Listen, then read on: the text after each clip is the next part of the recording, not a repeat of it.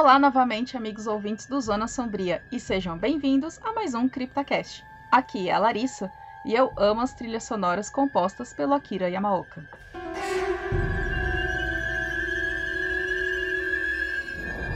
Aqui é o Christopher e eu costumo correr ouvindo música do Mega Man X.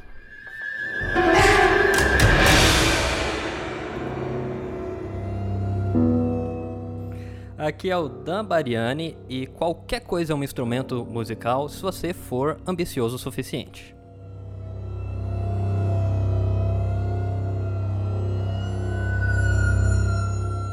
Meu nome é Dani, eu amo gatos e morro de medo de jogos de terror.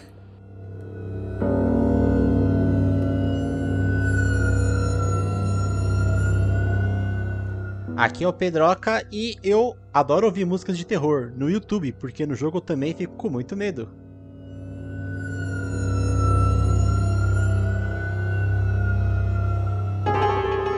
E neste CryptoCast vamos falar sobre sound design.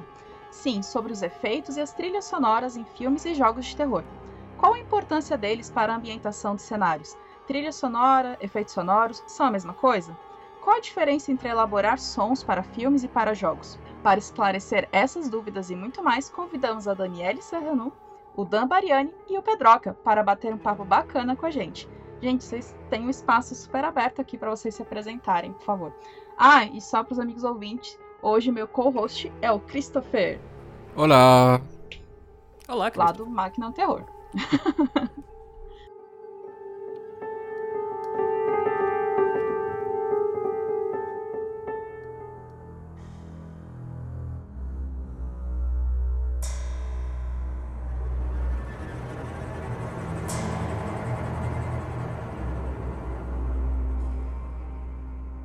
Então, eu sou o Dan Bariani, eu tenho um canal no YouTube junto com o Christopher, chamado Máquina do Terror, onde a gente faz gameplays de jogos de terror. É, estamos numa pausa agora, mas vamos voltar aí com, com alguns conteúdos. E nós temos séries completas de gameplay de Silent Hill 1, Silent Hill 2, além de outros diversos jogos que a gente acha interessante. E eu tenho o meu trabalho de produção musical também, vocês podem encontrar no meu canal Dan Bariani no YouTube. Várias músicas de terror, música de western, música de qualquer coisa que dá na minha cabeça. É, eu sou o Pedroca, eu tenho um canal recém-criado aí que é o Pedroca Joga, onde lá basicamente estou falando agora mais de jogos de luta, focado em fighting plataforma, que é o estilo Smash Bros. Porém, eu- sou mais ativo no YouTube como roteirista de canais como Coelho no Japão e Segredo dos Games. E eu já tive um canal tocando trilha sonora de videogames que é o Copy Players, né? E eu sou formado em música e trabalho como professor de música há mais de 10 anos. Bom, gente, eu sou a Dani Serranu, eu sou streamer e também trabalho como sound designer e compositora de games. Eu trabalhei em alguns jogos como Super Megbot, Gravity Heroes, Witch Mix, Warwalk, alguns jogos que vocês podem conhecer. E é uma das coisas que eu mais gosto nesse mundo, apesar de eu ser extremamente medrosa pra tudo de terror, eu já trabalhei alguns jogos e é muito divertido. Bom, vocês podem ver que nós estamos com um time de peso hoje e espero que vocês fiquem com a gente até o final. Você está no CryptoCast.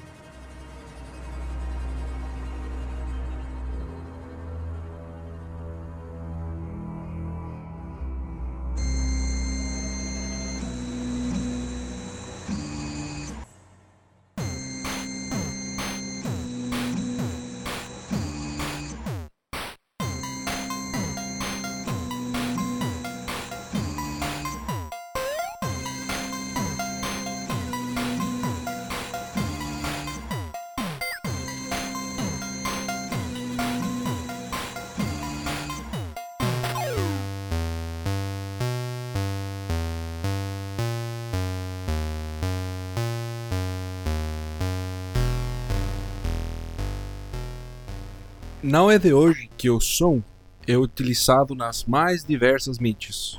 Ele nos ajuda a engajar e a se sentir imerso dentro do ambiente em que estamos jogando, assistindo e ouvindo.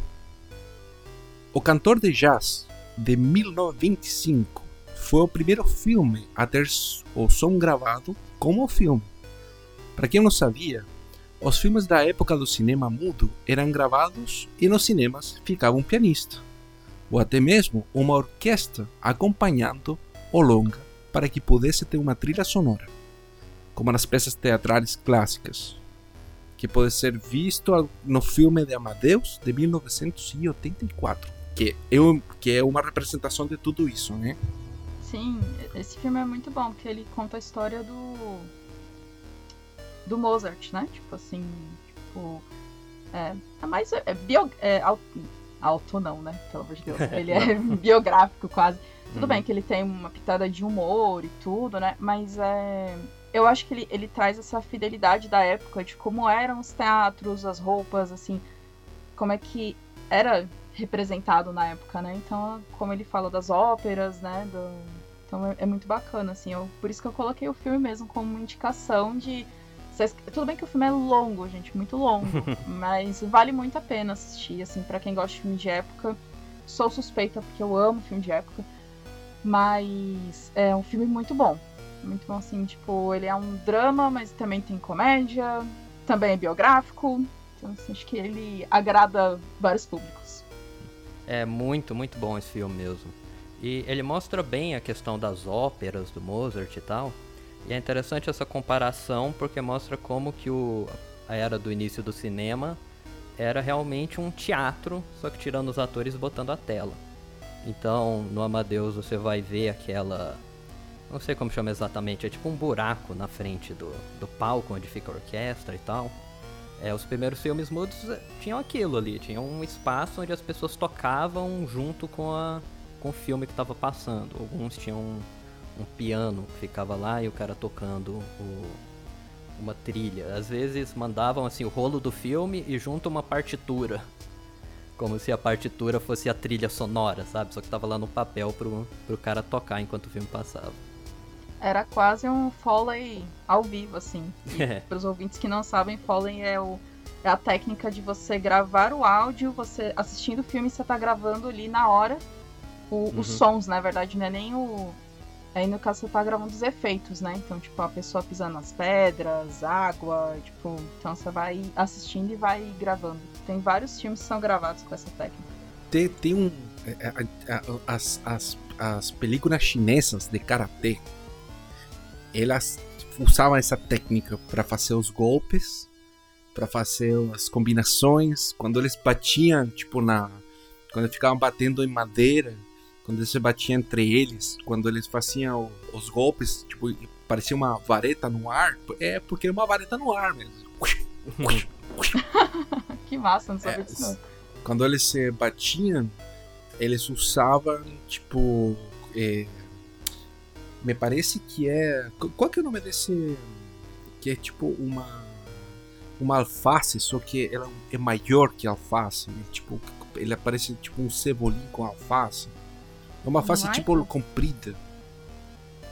Um? Não é um iPod? Pode ser um aipo, pode ser um aipo. Aí, a- quando eles se batiam, é, o sonido do golpe era isso, era um, era uma, era um palo contra isso daí. assim, pá, pá, pá. É, é genial como eles faziam esses sons. Muito bom. É, um grande mérito desse cinema chinês, assim, é que eles não preocupavam muito com o realismo de nada. Eles criavam as coisas que tinham o máximo de impacto possível. Então as lutas eram totalmente doidas e tal, e os efeitos sonoros também eles estavam nem aí como é que um, um soco soa de verdade. Falavam, não, vamos pegar um negócio mais doido, quebra um, um aipo num pedaço de pau e fala, "Ah, esse é o som do soco. E, e é, isso, e é isso aí. É isso aí. Até assim, na edição, é, no ritmo dos filmes, eles criaram várias técnicas assim para aumentar o máximo possível o impacto dessas cenas de luta. Agora, teve uma experiência parecida, que não sei se vocês viram, que é, teve alguns lugares do mundo que passou o Senhor dos Anéis. E eles tocaram. E o Howard tava dirigindo a, a orquestra. Então, por enquanto Ah, é? o Senhor dos Anéis estava sendo passado, eles estavam tocando música ao vivo. Ah, que massa. Que então, louco. eu assisti Harry Potter assim, em 2018. Eu, eu, eu acredito que eles estiveram até em São Paulo. Eu não sei em que Eu ouvi falar foi. disso aí. Uhum. Acho que eles fizeram com Star Wars também. Então, eles levam a orquestra e toca, né? Na, tipo, você vai assistindo o filme com a orquestra ao vivo. Cara, isso é muito, muito legal. É uma experiência Sim. muito bacana, né?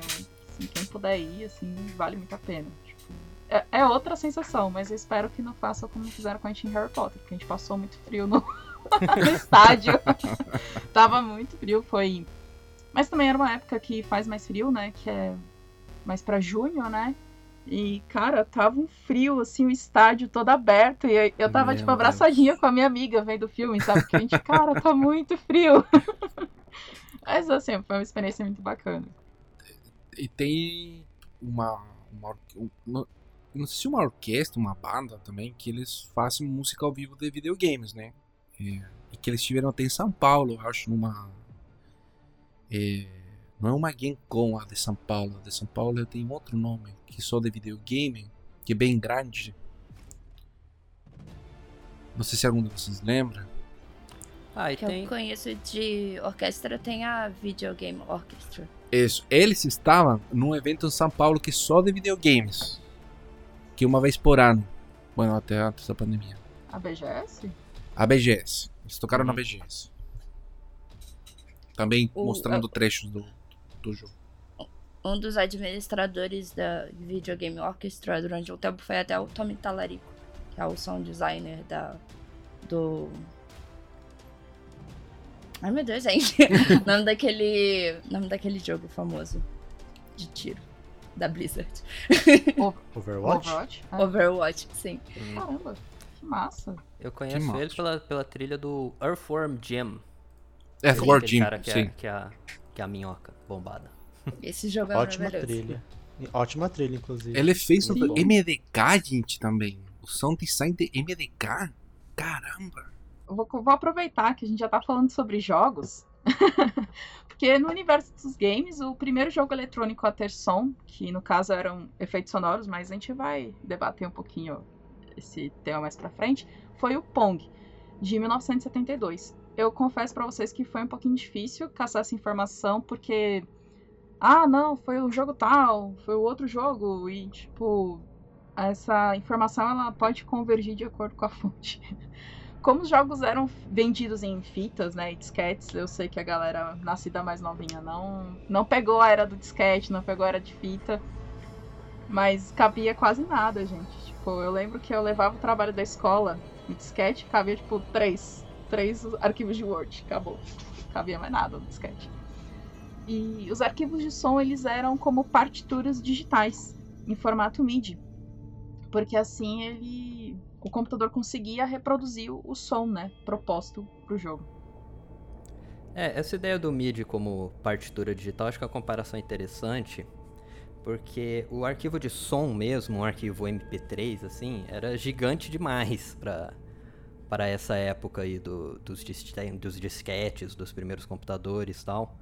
Então, eles precisavam, para economizar, assim, para coisa ser possível de ser realizada, eles tinham esse código, que usava essa linguagem MIDI, para indicar para um chip de som quais notas que ele deveria tocar. Então o chip de som queria produzir, não é tipo um arquivo MP3 que a, que a música já está fechada. E aí daí que vem a, o conceito do chiptune, que são o, o tipo de música que tinha nesses primeiros videogames, Nintendinho, Super Nintendo, Atari e tal, que era o tipo de música que esses chips conseguiam produzir na hora, que tinha todas aquelas limitações lá dos sons da época. Mas é interessante essa ideia de partitura digital, porque o MIDI ele é realmente uma indicação do que, que o computador tem que tocar. Assim como a partitura é uma indicação do que, que uma orquestra, um músico tem que tocar, e cada um vai interpretar de uma maneira, assim. Tanto que pegar uma trilha muito famosa, tipo a primeira música do Doom.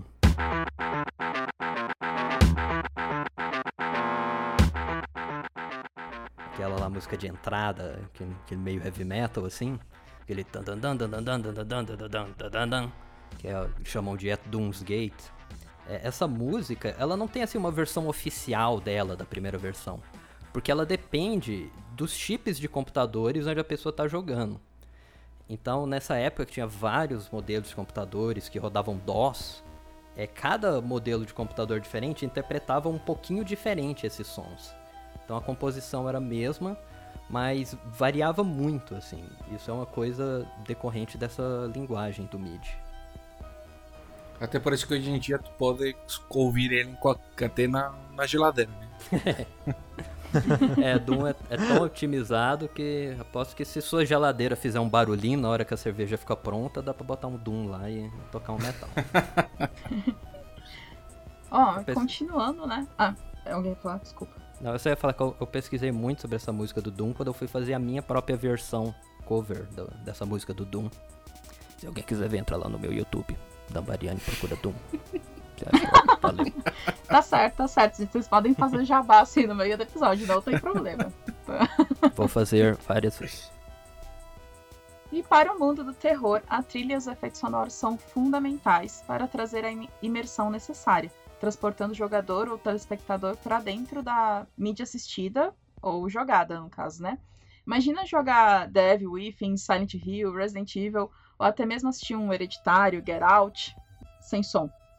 Apesar de que o silêncio é um ótimo recurso para o terror. Mas eu acredito que seja um assunto para um outro CryptoCast. é, É, porque eu assim, acho- né? O silêncio é muito bem trabalhado no terror, né? É, Sim, eu tem acho que que, ser que utilizado, sound design e música e silêncio andam sempre conjunto, assim. Muitas vezes o- os melhores sons, as melhores músicas existem assim, não num vácuo, mas existem num contexto, que esse contexto muitas vezes, especialmente no terror, envolve muito silêncio também. Uhum. Silent Ah. Hill tá aí, temos Silent até no nome, apesar do negócio ser muito muito Barulhento intenso e até. muito barulhento, mas tá aí por causa disso, porque eles sabem usar muito bem esse espaço vazio no, no contexto de todo o barulho. Hoje eu estava assistindo o gameplay do Max, que lançou. E durante a gameplay foi que ele reparou que o, o jogo era extremamente silencioso, assim. Tipo, ele parou um momento que ele até brincou. Ele, nossa, parece que eu sou um mamute pisando, porque o- a pisada do personagem tá muito pesada. Uhum. Só que quando ele parou, ele. Caraca, não tem um som. Tipo, nem som do ventilador. O ventilador tava funcionando no ambiente e não tinha nenhum som daquele, tipo, aquele ronco de ventilador, sabe? Que. Ventilador de Uhum. teto. Hum. Nada. Aí ele é, por isso que eu piso igual ao mamute, porque nada faz barulho, só eu pisando no jogo, né? Tipo, essas, esses detalhes, né, que a gente fica reparando, querendo ou não. Mas é. O silêncio, ele é um ótimo recurso para jogo de terror. Fatal Frame é, tipo. Eu acho que não o primeiro jogo. O primeiro jogo eu achei ele muito barulhento. Tem muito som. Mas a partir do segundo jogo, ele é muito mais silencioso. Tipo, ele tem as trilhas nos momentos, assim, certos, né? Nos momentinhos, nas cutscenes. Mas o jogo em si, você ouve mais os passos da personagem correndo, entre aspas. Elas não correm, Uhum. né? Elas, elas fazem um trote bem assim, devagar, bem De anime. comedido. É é bem, tipo, personagem de anime correndo, assim, tipo, com É, os tem- bracinhos tem que pra manter. cima e... e devagarzinho, assim, tipo. É, tem que manter aquele visual de menininha fofa de anime correndo. Claro. Eu acho engraçado até do, do silêncio que quando. Eu sinto que todo mundo é meio que assim, né? Quando a gente aprende a fazer música, o que a gente quer é brigar com o silêncio o tempo inteiro, né? Tipo, a gente quer preencher com baixo forte, a melodia forte, a bateria forte, não sei o que, não sei o que. E eu acho que, tipo, esse, o silêncio, ele assusta a gente como músico, porque você tem que saber usar muito bem o silêncio para as coisas.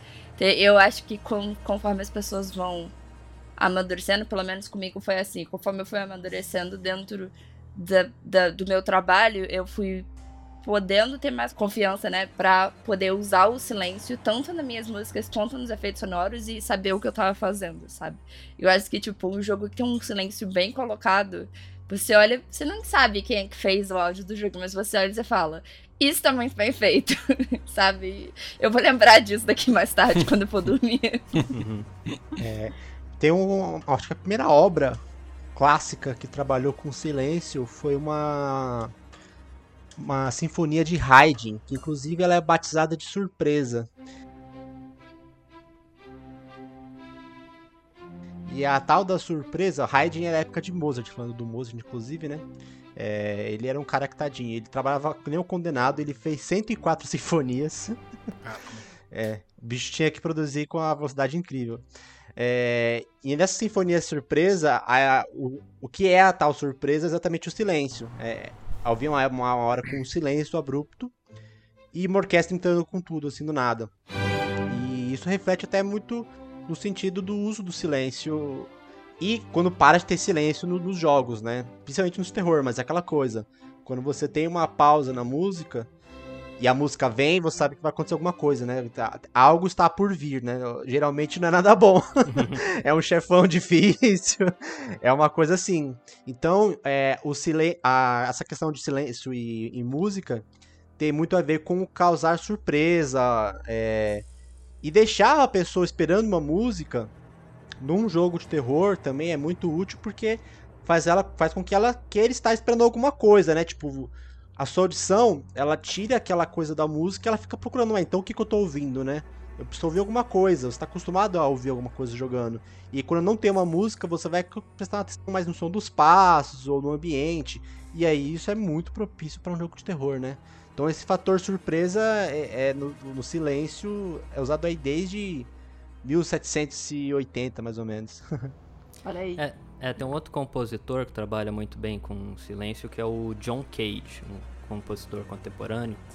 Tem uma música muito famosa, chama-se 4 e 33, que usa tão bem o silêncio que são 4 minutos e 33 segundos de silêncio, não tem nada. Ele senta no piano e fica 4 minutos e 33 segundos parado. Esse aí é meio meme, essa música. Eu não gosto dela, não. Mas... eu gosto, eu sou fã. É mais. É, essa história da, da gente estar tá acostumado com ouvir alguma coisa e quando tem o silêncio ele chama atenção, é, é, às vezes é construída pelo contexto. É, um jogo que virou isso de cabeça para baixo é, é, a série do Dark Souls. Uhum. Porque os jogos todos, eles não têm música. Você tem às vezes uma cutscene, alguma coisa que acontece no começo, mas quando você vai pro mundo, não tem música. Ele, o som dele é tipo Silent Hill. É você andando assim, ao longe, às vezes tem um bicho chegando alguma coisa, mas é só aquele som diegético que fala assim, tipo, as coisas que estão acontecendo naquele mundo que você está vendo mesmo.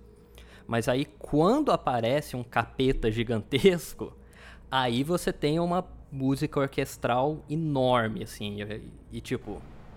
Parece Ele gera que o mundo... mais impacto. É, parece que o mundo tá acabando na hora que aquele bicho hum. chega. Porque você não tá acostumado com música nesse contexto. E a música é, é assim, é caótica, é, é, tenebrosa e tal. Ah, acho que a, a obra mais recente a trabalhar com essa polêmica de silêncio foi o Zelda Breath of the Wild, né? Porque muitos fãs reclamaram, né? Cadê a música do Zelda Breath of the Wild que não tem? Cadê o tema dele, né? Uhum. Mas é. Como falaram, muita gente pensou, não tem como você inserir aquele contexto de silêncio, de natureza, com uma trilha sonora tocando o tema, né? Como é nos outros jogos tal. A, a intenção ali é outra, né? Uhum. Do, do, Breath of the Wild. Mas foi chocante porque causou uma grande, grande discordância assim, nos fãs, né? Que estavam esperando aquela trilha geralmente bem épica, né? épica né? né? Uhum. É. Mas eu também sou eu também sou da opinião de que não, não caberia uh, você ficar. Porque no Zelda você fica zanzando pra lá e pra cá, né? E aí você ficar zanzando pra lá e pra cá com uma orquestra Acho que tem uma hora que, que você vai baixar o volume ali do seu videogame. Mas, ah, olha, é, é, é, se você me permite, eu, eu vou discordar com você, porque tem os jogos mais antigos que tinha música constantemente. E ela não ficava assim. É... Eu, eu te falo porque eu joguei horas do, por exemplo, do Ocarina of Time. E o Ocarina of Time ele é conhecido justamente por ter um avanço nas músicas dele assim, muito grande. E, e também, tipo, no Super Nintendo, que agora é, é a Link to the Past, também. Então, se bem no, no Breath of the Wild ele fica estranho, porque fica estranho. Nesses, nesses jogos mundo aberto, tipo The Witcher 3, é, Red Dead Redemption, eu sempre eu nunca consigo falar isso em maldição. é um grande é, trava-língua. Um grava trava-línguas é, você sente falta às vezes. Ah, e às vezes eu vou te falar que eu fico meio bored no, no Zelda, porque eu tenho que ir do lado pro outro, longe pra caramba. E não acontece nada, tipo, tem um passarinho. E o cavalo assim. Tucu, tucu, tucu, tucu, tucu, tucu, tucu, e não tem mais Mas nada. é é isso que me encanta no Breath of the Wild. É, Bom, é. Sim. É que assim, pensa o seguinte, né? O Link to the Past, quanto tempo dura o Link to the Past? Acho que ele dura umas 15 horas, no mais ou máximo. menos. No máximo. É, que, cara, 15 horas é o que você gasta numa área do Breath of the Wild. Então, sabe? Então, assim, não tem como comparar a, a constância da música. Aliás, até tem. Existem vários jogos de mundo aberto que tem música constante. Mas a trilha sonora, como é o ponto aqui, né? Ela tá te indicando alguma coisa, movimento. E o Zelda, muitas vezes, ele tá te indicando paz, tranquilidade. Uhum. É, então, você trazer aquela música heróica, né? Porque é muito heróico o tema de Zelda Sim. te passa sempre uma coisa de coisa épica. E eu acho que o Breath of the Wild ele não quer ser épico o tempo todo, sabe? Tem hora que você quer pegar maçã na árvore, você quer abrir uma fogueira. Então ele é um jogo muito mais sobre, como o nome diz, natureza, né? Então por isso que essa trilha, ela é bem mais pacífica, porque o jogo é o jogo em si é mais pacífico, né? O Breath of the Wild, ele é quase um jogo de sobrevivência. Sim, eu acho que. Desculpa, gente. É, eu acho que é muito questão de estilo também, porque a gente tem outros exemplos, como por exemplo o Fable ou Skyrim, que tem uma trilha mais presente. Mas eu acho que Breath of the Wild, eu acho que a intenção da, da galera do áudio era também transformar o que a gente tá acostumado de ver como Zelda, né? E como Nintendo, assim, em geral, que normalmente tem trilhas bem marcantes, muita melodia e tudo mais, e transformar isso em uma outra coisa, né? Eu acho que até por isso a Nintendo hoje em dia busca também trazer um pouco mais do Breath of the Wild para outros jogos, tipo, sei lá, o novo Pokémon que teve, né? Eu acho que tem bastante referência e tal. Também é um mundo aberto. Eu acho que. É, ele é. São áreas É. abertas, né? É, são, é, é, são horas É. mesmo. É, Sim. é, sim, sim. Dá pra ver que tem ba- bastante referência no Breath of the Wild, sabe? É, eu acho que isso foi um pouco chocante, assim, para pros fãs na época, mas que quando você foi ali, né, fez isso, você abandonou um pouco esse heroísmo cego que a gente já, já linkava junto, né, com o Link, que ele é o herói, né? O Link é o clássico herói. Ele, é o herói, né? Se tiver a figura do herói, é o Link. Quando a gente abandonou isso, a gente teve espaço pra poder ver outras coisas que estavam ali por baixo também, sabe? Que poderiam ser interessantes, mas que a gente não via tão propriamente assim no jogo. É, a, a questão é que eles poderiam ter música, assim, durante o jogo inteiro, mas aí não ia ser uma música muito heróica, grande o tempo todo, porque em qualquer contexto isso vai ficar chato. Mas ele É aquilo, né? Precisa do- todo. É, tipo, como o foco é essa questão da natureza e tal, eles, eles mudaram pra isso. Mas sempre a, a decisão de não ter música, assim, de ter uma música muito mínima, sempre vai, vai depender do, do contexto que eles estão querendo passar, né? É porque o, o, o que eu vejo em Zelda é que ele é muito contemplativo. Você pode Uhum. simplesmente parar, sentar e ficar olhando, assim, tipo, a, a paisagem, passar, tipo, as, as coisas acontecerem, sabe? Tudo bem, a Zelda tá lá esperando você salvar ela? Tá. Mas ela espera mais um pouco. Eu não tenho, não tenho Ela- problema. Eu vi um É muito passarinho engra- muito Ela sempre aqui. esperou, né? Ela sempre esperou, Ah, tá no- tudo bem. No, Então no tá tudo Zelda, bem. no, no Zelda sempre tem um book temporal é, que é entre você pegou todo o que você precisava para ir a lutar contra o Ganon e lutar contra o Ganon. Porque na hora que você vai lutar com ele e você ganha, o jogo não recomeça, o jogo acaba. E você volta para o teu último save, que é antes de lutar com o Ganon. Então esse daí é um tipo um espaço temporal que não acaba nunca. Entre que, a, entre que a princesa ela tá esperando você ir e você ir pra lá. Ela tá esperando já há uns 5 anos. Desde que lançou o jogo. eu só faço as sidequests. Eu tenho uns Que bom três que ela é saves. paciente, né? Super. Eu tô É que com uns três saves de Zelda e os três eu não zerei. Tipo, eu. Toda hora eu quero fazer uma sidequest diferente, toda hora eu quero fazer uma coisa diferente. Eu, ah, vou lá. Ah, agora não. Eu vou depois. Você vai falar, Pedroca? Ela vai falar que na própria história ela tá esperando há 100 anos, né? É, ela já tá Sim. esperando, então não tem problema. O que, que é uns O que, que é dois, três, 400, ho- três é, anos a 400 horinhas ali? 100 Exatamente. 100 anos, né? Justamente. E voltando ao nosso assunto, que a gente não, não saiu, né? Mas voltando ao terror um pouquinho. O jogo de terror útil. Agora, peraí, gente. Vamos lá. Útil Yusou Sen Nostromo, de 1981, é considerado o primeiro jogo de terror para PC.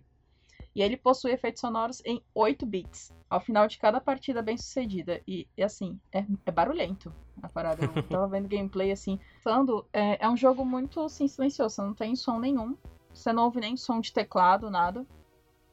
E aí você só tem um som e o som te dá um susto, porque você não tá esperando que, o, que vai ter som, que você já tá no silêncio.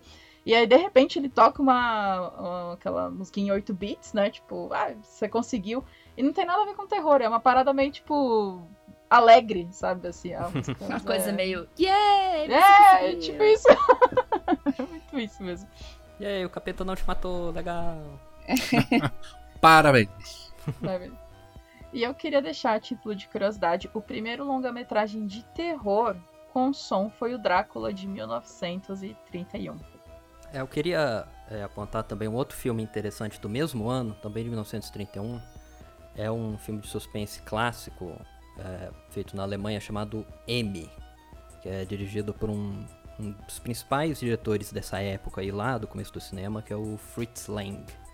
E esse filme é interessante porque diferente de muitos dos, dos primeiros filmes com som, é, ele se utiliza do som como um, um, elemento essencial do enredo, que não faria sentido nenhum se o filme não tivesse som.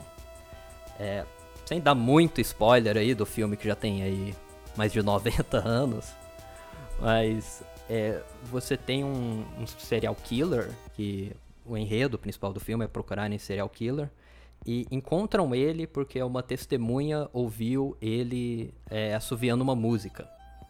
A música chama, é, acredito que é In the Hall of the Mountain King, que é aquela. É, ele fica assoviando isso.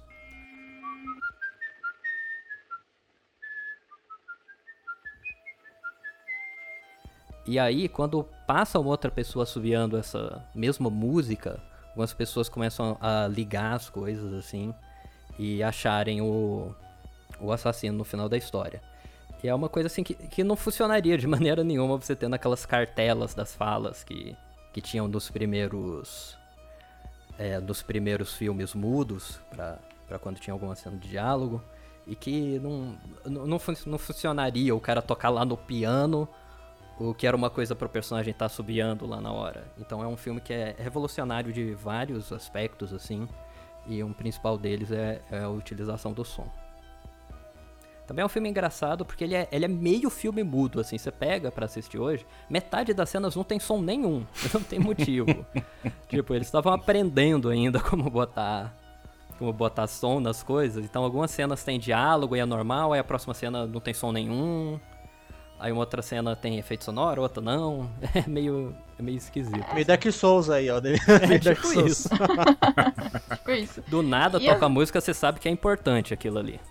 E querendo ou não, era um recurso muito novo pra época, né? Então, assim, se vocês. Eu não sei se alguém assistiu Cantor de Jazz. Eu até o Christopher citou no comecinho, que ele é de 1925. É... é um filme que tem cenas que realmente não tem som tocando. Que não, assim, eu acho que não tinha. Eu não, sim, estou falando, não tenho certeza que eu estou falando, assim. Vozes da cabeça da Larissa.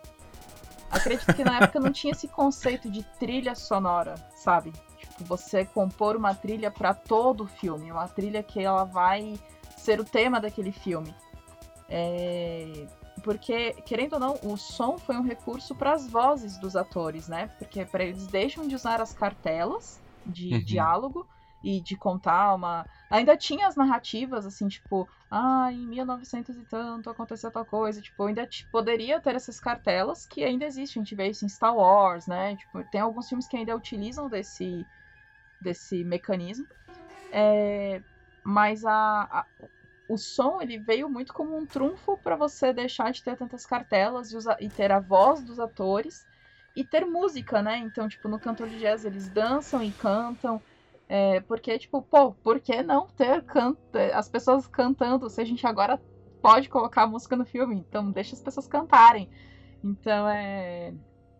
É, esse recurso ele era aproveitado em algumas partes, mas acho que não tinha essa intenção de ter som all time no filme, sabe? Não tem, não tem efeito sonoro, tipo, como eu comentei, do ventilador, da, dos passos das pessoas. É, é, não, não tem isso, né? Mas era um.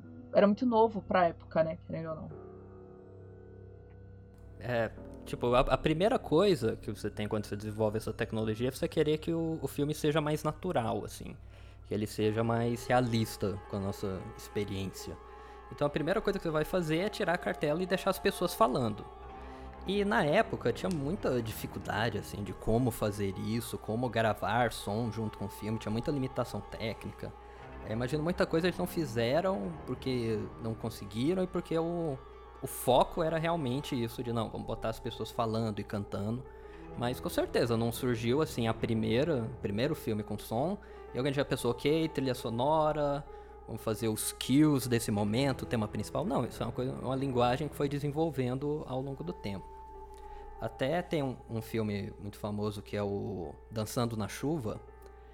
É, apesar de ser um filme antigo, ele é um filme assim que foi feito há um tempo, mas já contava a história de como foi a transição do cinema mudo para o cinema falado.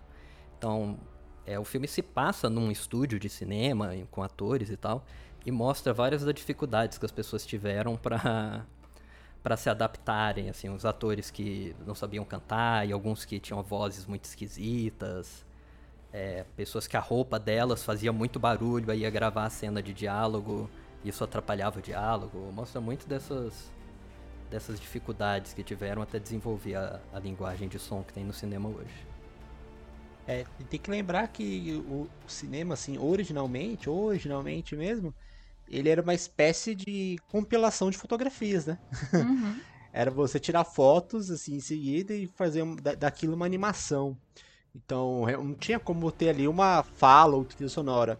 Embora o conceito de trilha sonora já era conhecido pelo ser humano, vamos dizer assim, por conta das óperas e dos musicais de teatro, né? Então, eu acho que é, foi uma coisa meio que natural. Acho que em algum momento, quando a tecnologia permitiu, é, foi uma transição meio que natural. Não foi nenhuma ideia genial, assim. Foi uma coisa que já estava lá, assim, né? Tipo, ó, se, se a gente tem ópera, se a gente tem é, teatro cantado, né, inserir isso no, no, agora cinema já mais desenvolvido foi uma coisa natural. Hum, é, com certeza. Já, já tinham é, muitas é como eu tava falando, no começo o cinema era meio que um teatro filmado, assim. Tinha toda a estrutura do teatro e eventualmente essas coisas convergiram, assim. É, mas essa questão da fotografia é interessante, porque realmente as coisas vão desenvolvendo devagar mesmo. Você pegar lá os primeiros filmes, era sempre a câmera estática, é, os enquadramentos eram muito, muito rígidos, muito parados tal. E foi lentamente se, se desenvolvendo assim o que a gente tem como noção de um filme, até coisa básica assim, como por exemplo, uma pessoa abre a porta e entra, a gente espera que na próxima cena a pessoa já esteja lá dentro da porta. Mas em muitos dos primeiros filmes, a pessoa abria a porta, entrava no lugar, aí mudava para uma câmera dentro do lugar, aí mostrava de novo a pessoa abrindo e entrando e continuando a cena, sabe? É, uhum, tem muita, muitas coisas assim, foram, sabe, foram pequenos detalhes que foram sendo construídos ao, ao longo do tempo. Não, com certeza. E o cinema ele foi se desenvolvendo e, e o, o, cinema no começo ele tinha muitos elementos do teatro, né? Então, e o teatro, querendo ou não, ele é uma mídia muito diferente do cinema. Apesar delas passarem uma informação, a forma como você vai atuar no, no teatro, ela é diferente da forma como você vai atuar frente às câmeras, né? Então, é, no teatro você precisa ter mais voz, você precisa impostar a voz para que a pessoa que esteja lá no fundo ouça você falando, um, cochichando no, no, ouvido do personagem. E, e, as maquiagens, os figurinos, elas são diferentes. Então, assim, o, o, o cinema, ele no comecinho, ele tinha muito do teatro e que depois ele foi perdendo porque, querendo ou não, ele foi desenvolvendo sua própria linguagem, né? É, não é Bom, por gente... nada não, mas tem gente que ainda não pegou essa mudança, assim. Tem alguns ah. atores que você vê que falam, olá, eu estou aqui! Gesticulando loucamente, você fala, cara, menos. pouquinho, É claro que esse é um tema extenso, gente. A gente mesmo já debateu bastante aqui e é um tema interessantíssimo. Mas neste CryptoCast vamos focar mais sobre as trilhas, efeitos e músicas voltadas para os jogos e filmes de terror. Apesar que a gente nem fugiu muito do assunto, eu acho.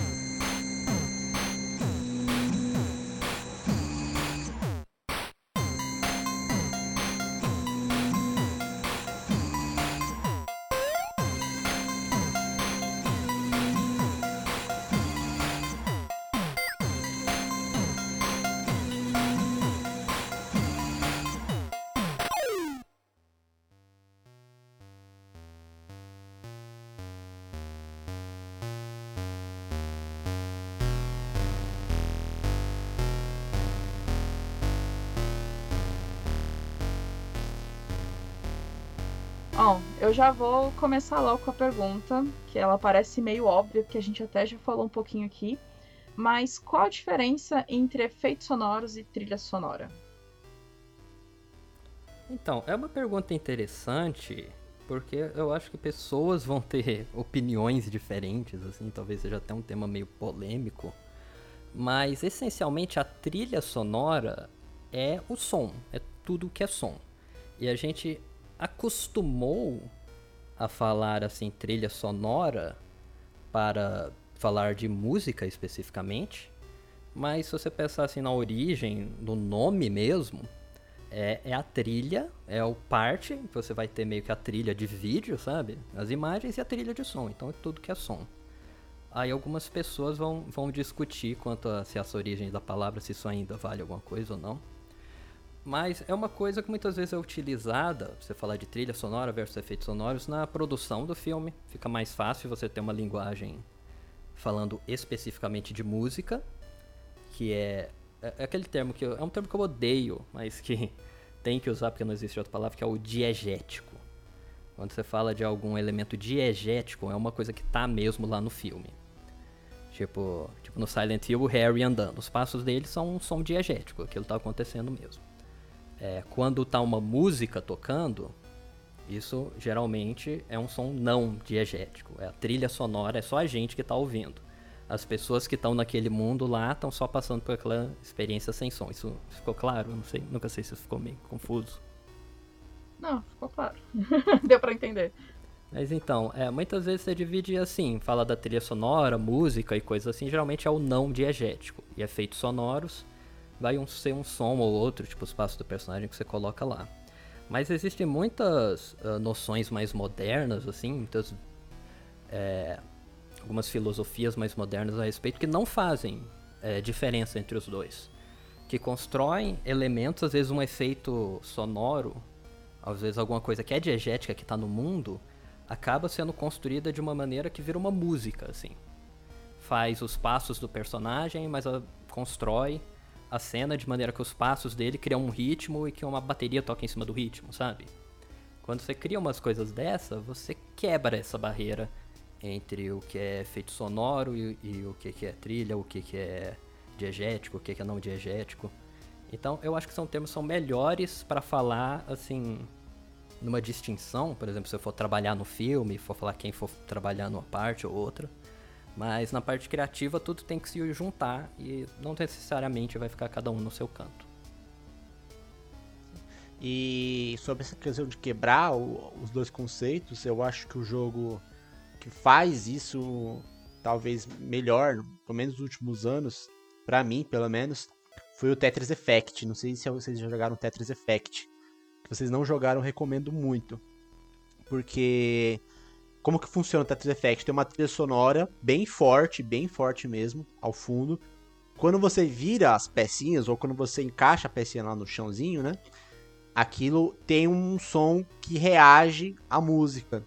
Existe uma, uma programação para deixar aquilo meio sincronizado. Então, assim, você faz uma, um movimento, aquilo tá colocado no, no- no- dentro do tempo da música.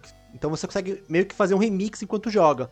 Inclusive tem um vídeo no Coelho do Japão, que é o canal que eu trabalho, onde eu fiz isso. Eu peguei uma das fases do Tetris Effect e eu joguei não pensando na pontuação, nada, mas eu pensei, te- tentei remixar a música como se- fosse um DJ, assim, né, baseando só nessas coisas de virando pra lá e pra cá. E é interessante porque quando eu vou, eu vou ouvir a trilha, eu acabo sentindo falta disso, de- desse sound design, do efeito sonoro, de você virando as peças. Ah, Eu sinto que a música fica incompleta, porque você se acostumou com a música, com essa questão das, das, da- das notinhas. Enfim, Tetris Effect é um jogo incrível, tá, gente? Eu sei que é- o pessoal subestima por ser Tetris, mas é realmente um jogo incrível. Não à toa, tá com mais de 90 e poucos Metacritic aí, todas quanto é versão. É um negócio maluco, assim. Eu, eu vejo que a galera em geral, assim, principalmente brasileira, é, costuma se referir, se referir à trilha sonora como música, né? É, eu acho que, tipo, eu concordo mais com essa. Com, essa, com esse conceito que a trilha sonora ela é um todo, né? Ela é os efeitos sonoros, ela é a música também, né? Ela como interage no jogo. Eu acho que às vezes soa um pouco problemático quando a gente começa a separar os efeitos sonoros da música, porque é, quando a pessoa tá escutando o áudio do jogo, né? Ela tá jogando, ela tá tendo uma experiência completa, né? Gente, desculpa, meu vizinho arrastou a cadeira aqui em cima. acho que foi muito alto. É, mas eu acho que quando você tá jogando o jogo, você tem essa experiência completa. Então, pra mim, faz sentido que a gente não comece a separar, assim, t- tantas coisas. Mas isso, pra mim, trilha sonora é, é o todo, né? Esses efeitos sonoros é, são os efeitos sonoros, né? Soundscape também, essas coisas. E aí, música também seria a música, né? Trilha sonora seria a junção dos dois. Pelo menos na minha concepção. É, no, no cinema também, mesma coisa, né? A pessoa vai é, vai ver o filme, ela não vai ver assim, tipo, com nenhuma divisão de ah, isso é trilha, isso é efeito. Não, ela vai ouvir som. O som vai, vai ser um todo. É, muitos temas de, de cinema um- também a questão do, do passo, né? Tipo, James Bond, que tem o passo do- dele andando antes de começar a música, sabe? Tem umas coisas assim, tipo, também de cinema, de que a cena é tão marcante com a música e acabam incluindo sons fora da música como parte da música. É, aqui eu, eu acho que é interessante falar também. É um jogo, eu não sei se a Larissa conhece, chamado Silent Hill. Uma, uma coisa muito interessante. Isso é uma, uma história que eu li algumas vezes, não tenho 100% de certeza que é verdade, mas eu já vi de algumas fontes diferentes. Falando que o Silent Hill ele foi. Isso, isso é certeza, que o Silent Hill foi apresentado na E3 de 1998. E na época que tinha um demo, eles tinham levado pro show um demo que era só a fase do colégio, lá do, do primeiro Silent Hill do PlayStation 1. E eles apresentaram para muitas pessoas, gerou um interesse e tal, até foi um bom incentivo para as pessoas que estavam desenvolvendo o jogo irem lá e terminar. Mas uma coisa que aconteceu é que muita gente que jogou, quando começou aquela trilha sonora super intensa, super barulhenta, doidona, é, algumas pessoas achou acharam que era um bug. Chamaram alguém lá e falaram, ó, gente, isso, aqui tá quebrado, esse, esse jogo deve estar possuído, alguma coisa, não é possível que isso é a música. E, e era a música desenvolvida pelo Yamaoka, assim. Se você ouvir a música e você não falar pra ninguém que é música, a pessoa vai saber se aquilo é um monte de lata de lixo caindo de um prédio, sabe? Então, às vezes, assim, a, a própria música num jogo tipo Silent Hill pode ser uma coisa tão estranha que, que você não sabe se aquilo é música. É, tem alguns barulhos também em, em algumas faixas da trilha que parece que tem uns monstros grunhindo. É aquela parte da música, mas você tá no jogo, você não vai saber se tem um, tem um monstro atrás de você fazendo aquele barulho. Ou se é só o, o Akira Yamaoka doidão batendo nas latas de lixo. Você não sabe. É, é- é parte da experiência mesmo. Do, como um todo. É, tem também a questão do Silent Hill, que é- ele foi uma das primeiras, talvez a primeira grande trilha que é modernista, assim, né? No sentido de atonal e eletroacústica, né? Não que foi a primeira, mas assim, a primeira que explodiu, vai.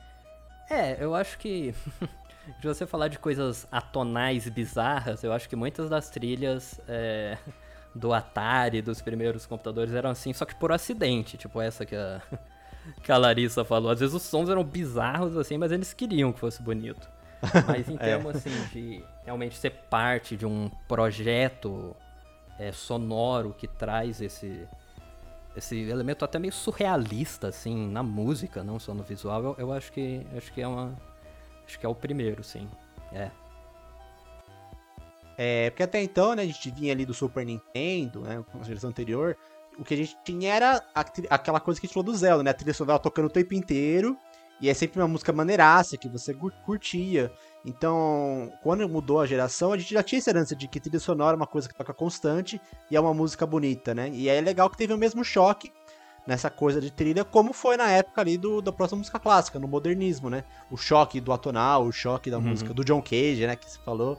É, esse Sim. choque foi repetido, porque realmente nos videogames a gente tava numa época mais de só podia coisa bonitinha, e de repente no Silent Hill, não, não é uma coisa bonitinha, é um som bizarro.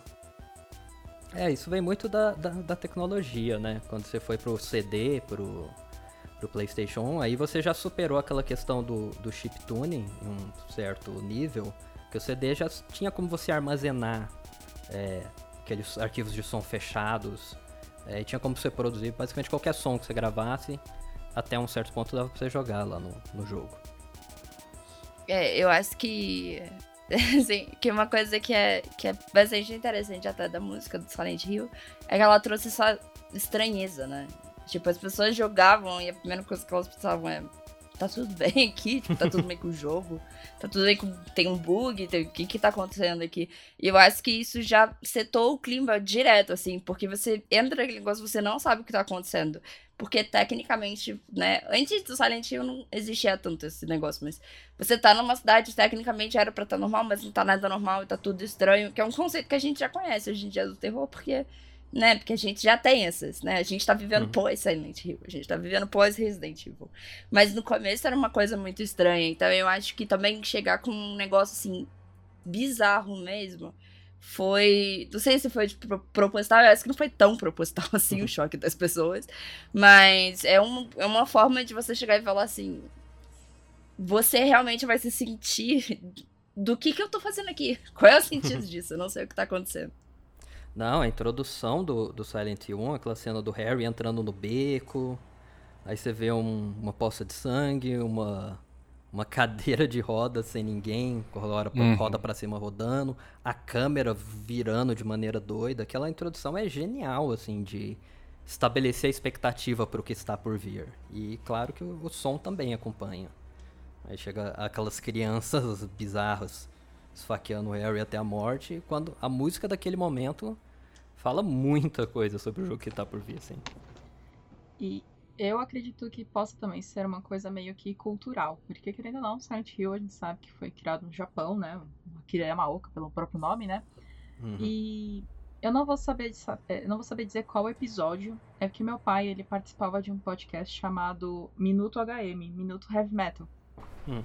E eles legal. faziam. Era bem legal, assim, só que eles não editavam, assim, eram episódios de 9 horas, gente. Era. Meu Deus! eu ficava, Meu gente, Deus. não tem como ouvir, cara. Eu, eu passava, assim, tipo, o dia inteiro de trabalho ouvindo um único episódio. Mas tem um episódio que eles discutiram sobre. É porque eu acho que foi o único episódio que eu consegui ouvir todo. Porque eles é, levaram heavy metal japonês para eles ouvirem e discutirem sobre, né? E aí, boa parte deles são, cara, é muito esquisito ouvir heavy metal japonês. Aí até que um deles falou, cara, é esquisito porque nós estamos acostumados com o heavy metal, o rock ocidental, que ele é tudo certinho, é tipo, é guitarra, é um baixo, é uma bateria, um vocal, um teclado no máximo, acabou. E o heavy metal japonês, o rock japonês, querendo ou não, ele traz muitos elementos de música muito da cultura deles, né? A, a enca, o, outros, outros elementos são tipo, ele tem muito, ele traz muito do metal sinfônico, né? Que a gente já tá acostumado a ouvir hoje em dia, que né, já faz mais sucesso e tal, mas que para muita gente que assim é mais da vanguarda, vamos assim colocar, porque toda essa galera tinha idade do meu pai, então mais de 50.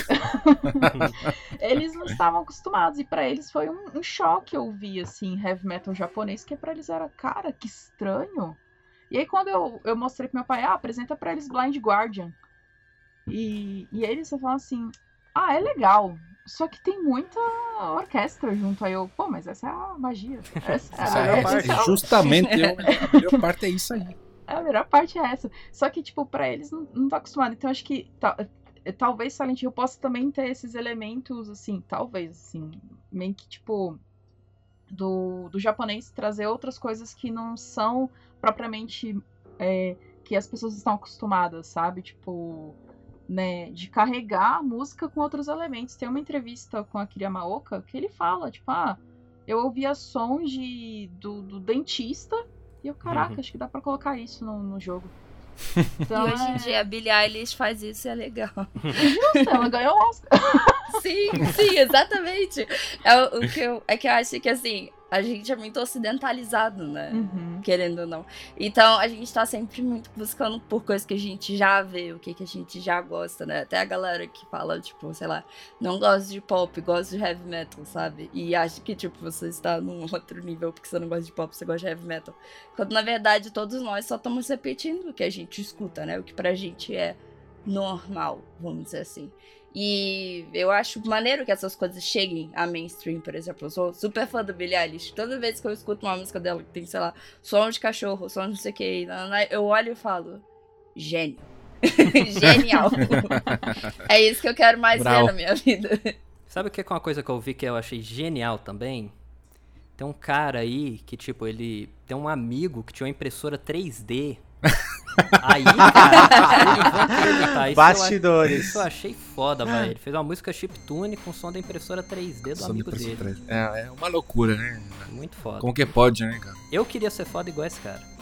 Mas- Ma- Mas uma coisa que eu acho interessante disso da, da cultura japonesa, você tá falando, eu acho que tem dois elementos, na verdade. Porque o, o Silent Hill e também o que você estava falando de heavy metal são elementos meio que assim de contracultura, sabe? Você tem, tanto aqui quanto no Japão, você tem uma cultura dominante e você tem esse negócio da música agressiva, da música barulhenta e tal, que é uma coisa que quer quebrar um pouco, assim, grande parte do apelo é quebrar um pouco com as, com as normas culturais. E isso vale pro, pro Silent Hill também. É um jogo que veio para quebrar, assim, muita coisa.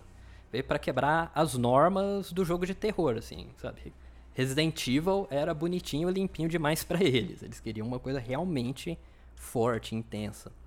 Então, eu acho que o Silent Hill vem da visão de uma cultura diferente, mas vem de uma visão da subversão da cultura diferente. Eu acho que é o estranho do estranho pra gente. Por isso que é uma coisa tão assim diferente. Porque não é como se no Japão todo mundo visse assim o sabe as crianças com faca esfaqueando o Harry e falando: "Ah, normal, tranquilo, acontece toda quinta". Segunda-feira. É. Quem nunca na segundona? Então, eu acho que, que tem esse elemento cultural, mas eu acho que ele amplifica, assim, a- esse elemento de quebrar com. de ser o estranho do estranho. Acho que isso amplifica isso, não é só pelo fato de ser outra cultura. Tem uma coisa também da influência aqui dos jogos de terror, e não só de terror, mas que é a influência do próprio cinema, né? A trilha do cinema já, já trabalhava com sons eletroacústicos, coisas assim, atonais. Uhum. E inclusive, o, acho que o primeiro jogo que tentou realmente fazer uma trilha agressiva, assim, que incomode, era o próprio trilha do Metroid de NES, né? O Metroid de NES, Uhum. que é super é, influenciado por cinema, né? A gente tem a própria, o próprio Ridley, né? Que é um... Metroid é, é quase uma adaptação de- do, filme, do filme Alien, né? Sim. É quase como se fosse uma adaptação. Sim. E Isso é o compositor do Metroid, ele também já naquele momento queria trazer uma trilha não bonitinha, não tão é, amistosa, né? E assim, várias trilhas do Metroid são só uns sons estranhos, dos bichinhos lá que fazem né? Que não choca porque realmente é um shape tune, né? Como você bem falou, sabiamente. É, não tem como a gente ficar chocado, assim, né? Em comparação com Silent Hill. Mas já é uma intenção de uma música não, não tão normalzinha, né?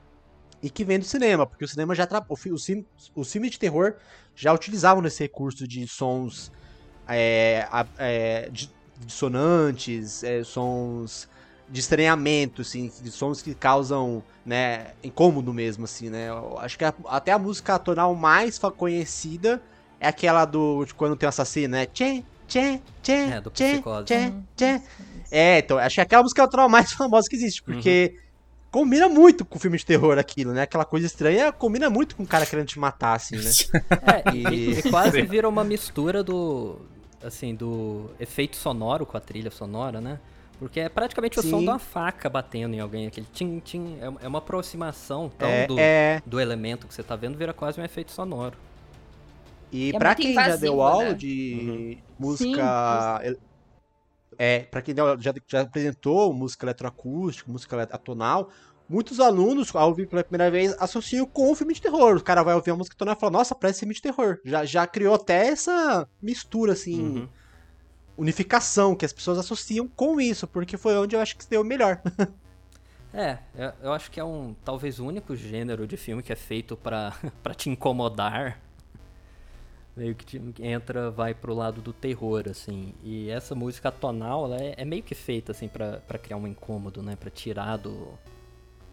Tirar você de uma zona de conforto que eu acho que en- encaixa muito bem. Mas, mas isso que eu tá falando do cinema, já tá fazendo isso mais tempo, é muito por causa da tecnologia também. Desde que Sim, sim. você já tinha os primeiros filmes gravados, a tecnologia de som no cinema não mudou tanto assim. O que você podia gravar, você gravava e botava no filme. E foi justamente na época do PlayStation 1 que isso começou a virar realidade para os games. É, se você tentasse fazer uma trilha sonora igual Silent Hill no mundo chiptune, é, só ia ser estática o negócio, é, só ia ser psh, o tempo todo. Não, não tinha como, como criar Muito aquele som tanto intenso assim e ainda ter algum tipo de, de nuance do negócio.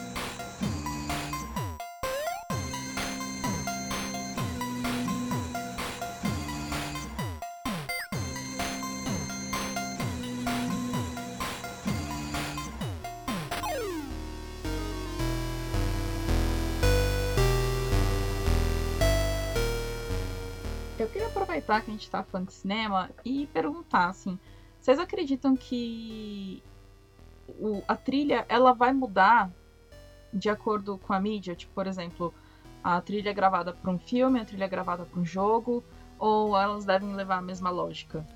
É, eu acho que se você parar pra pensar, todo jogo tem um filme lá dentro, sabe? É, mesmo se você não, to- é, não todo jogo vai tiver. ter um roteiro, né? Tipo, então- É, mesmo se você não tiver exatamente cutscenes, um roteiro em si, em algum momento você vai ter vídeo e você vai ter som acompanhando. Então eu acho que no- numa base assim o trabalho fica igual, porém o jogo pode fazer muitas coisas muito diferentes é, de, um, de um filme. Na maioria dos casos é invariavelmente vai ser muito diferente. É, em primeiro lugar, por causa dessa questão que você vai estar jogando e a música vai ter que estar tocando de acordo com o que você está fazendo. É, pode ser uma coisa muito simples, tipo assim, você tá na fase 1, a música vai estar tocando enquanto você vai estar lá. Não dá pra você gravar uma música de 5 minutos e falar a cena acabou, sabe? Você pode jogar aquela fase, demorar um minuto demorar 10. Então tem que, no mínimo, criar um loop e deixar a música repetindo. É, seria uma diferença básica, sim, mas é a ideia principal. Você tem jogos que fazem isso de maneira mais elaborada, onde, independente do lugar onde você tá, você pode estar assim, andando ali no, no mundo aberto no seu cavalo, então a música é mais calma. Aí aparece um inimigo, você começa a lutar com o inimigo, a música muda. Se você tentar fugir do inimigo, a música muda. É, você tem esse tipo de música reativa com o que está acontecendo e que algumas pessoas assim fazem coisas muito elaboradas, assim, com muitos detalhes. Pode ser, ah, se você tiver com pouca vida e estiver lutando, aí a música fica mais intensa ainda. Se você tiver. É, se você usar um poder especial ali e tiver com pouca vida, aí é uma outra música. Se você usar o poder e você não tiver com tanta vida, é outra música. O, jogo tem todos esses stats, assim, todos esses elementos diferentes que vão depender de você jogar a experiência. Que a partir daí te dá a possibilidade de fazer muitas coisas. Enquanto no filme é aquilo, vai estar fechado. Vai ser um filme vai ter aquele tamanho, a cena aquele tamanho, você faz uma coisa e pronto. isso vai também para os efeitos sonoros. Efeitos sonoros, é, o som pode ser o mesmo que iria para um filme, mas aí ele tem que ser programado para, por exemplo, o passo tocar enquanto você está andando, sabe? É, tem que ser programado para os passos tocarem. É, se você estiver andando devagarzinho, é um tipo de passo. Se você estiver andando rápido, é outro. Se você estiver andando devagarzinho na praia, se você estiver andando devagarzinho na terra ou rápido e tal. Então, assim, no, no elemento mais pragmático, você tem esse workflow totalmente diferente que você tem que pensar em todos esses elementos diferentes para o jogo. Aí é claro que isso vai depender muito do jogo. Se for um, um jogo de plataforma 2D, às vezes nem tem som de passo, sabe? É, você pode ter trilhas sonoras muito simples, assim, que vão ter poucas diferenças com o filme, ou muito complexas, que vai ser quase que um, um mundo totalmente novo. Eu acho que. É, eu acho que tem uma diferença bem grande entre música para filme e música para jogo. Tipo, Claro, tem, né, no caso, só similaridades que, no caso, é, é música, né? Continua sendo música, continua sendo áudio e tal. Mas eu acho que uma das diferenças mais gritantes que a gente tem, que é que muda tudo, na minha opinião, é que o filme é uma série, ou uma, uma cutscene até, dentro do jogo. É uma mídia linear, né?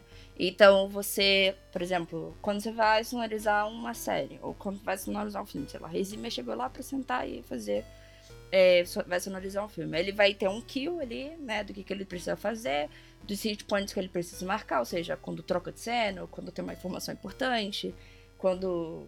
É, quando tem alguma mudança de quadro, né? O personagem aparece, enfim. Ele vai ter ali as kills dele. E o jogo, ele é uma mídia não linear. É, como mesmo o Danilo falou, né? Você pode passar um minuto numa, numa fase ou até dez minutos numa fase. É, só que a questão é que, principalmente quando está tratando de um jogo de terror, eu acho que isso muda drasticamente. Porque o terror, ele é feito de tensão e alívio, né? Então até o jumpscare ele é um alívio, né? Ele é o pico alto da tensão e aí ele cai, né? Depois que a gente toma um jumpscare, ele cai. Sabe aqueles filmes que às vezes tem, tipo, um ou dois ou três jumpscares um do lado do outro, e quando você uhum. termina, você fala, nossa, é tipo, meu Deus, tipo, eu não tô bem, assim. Porque a gente tem vários picos, né, que podem funcionar ou não, mas que são vários picos de tensão. No final você só quer, nossa, nem tava respirando, né. E eu acho que no filme, a música, ela faz isso muito bem, né. Você tem ali, é, sei lá, o personagem andando no na, no corredor, e ele escuta um barulho no quarto, ele vai chegando perto do quarto, a porta meio que abre sozinha, a música para, silêncio, o personagem olha, não tem nada, aí ele vira e tem alguma coisa atrás dele, né? Então, tipo, é bem linear, assim. Tensão, tensão, tensão, tensão, né? Aí a música para, ou seja, tipo, é, é, hoje em dia no filme de terror, né? É o ápice da tensão. Quando você vai ter o alívio, que vai ser o jumpscare, você não tem. E aí você se desprepara pro próximo que vai ter, né? Hoje em dia tá até muito manjado isso também. A galera já usa bastante em filme. E no jogo é diferente, porque no jogo você, você toma jumpscare, por exemplo, sei lá, em Resident Evil, né? O 7, que é quando você desce a escada lá e a Mia te ataca e tudo uhum. mais. É. Cara, eu sou a pessoa que demoraria 10 minutos pra descer aquela escada. Mas eu vi pessoas que descem 10 segundos. Mas eu sou a pessoa que eu sou muito medrosa, vai demorar muito tempo. Eu ia descer, eu ia voltar, ia descer, ia voltar, ia descer, ia voltar. E a música dali, ela não pode ser uma linear de mais tensão, mais tensão, mais tensão, mais tensão. Porque o que acontece, como eu, como jogadora, sou medrosa, eu tô indo para trás, essa tensão tá crescendo. Uma hora essa tensão vai ter que cair, né? Ela não pode crescer para frente. Para frente, desculpa, para sempre. E o que acontece com isso? Você tem que pensar na música de uma forma diferente. É, e aí eu acho que vai ser a grande diferença. Porque você não pode fazer uma música calma o suficiente para que você não fique tenso, né? Você precisa preparar para esse momento de tensão, mas ele não vai ser linear, né? Ele não vai ser uma linha que cresce. Ele vai ser uma linha que às vezes cresce, às vezes desce um pouquinho, aí cresce um pouquinho, aí desce um pouquinho, né? E pra te deixar incômodo. Acho que mais incômodo e tenso do que qualquer outra coisa. Do que te preparar pro jumpscare. Porque, né, não tem muito. Não tem muito o que você fazer. Porque se você for sempre crescendo, não vai. Não vai linkar com o que o jogador está fazendo.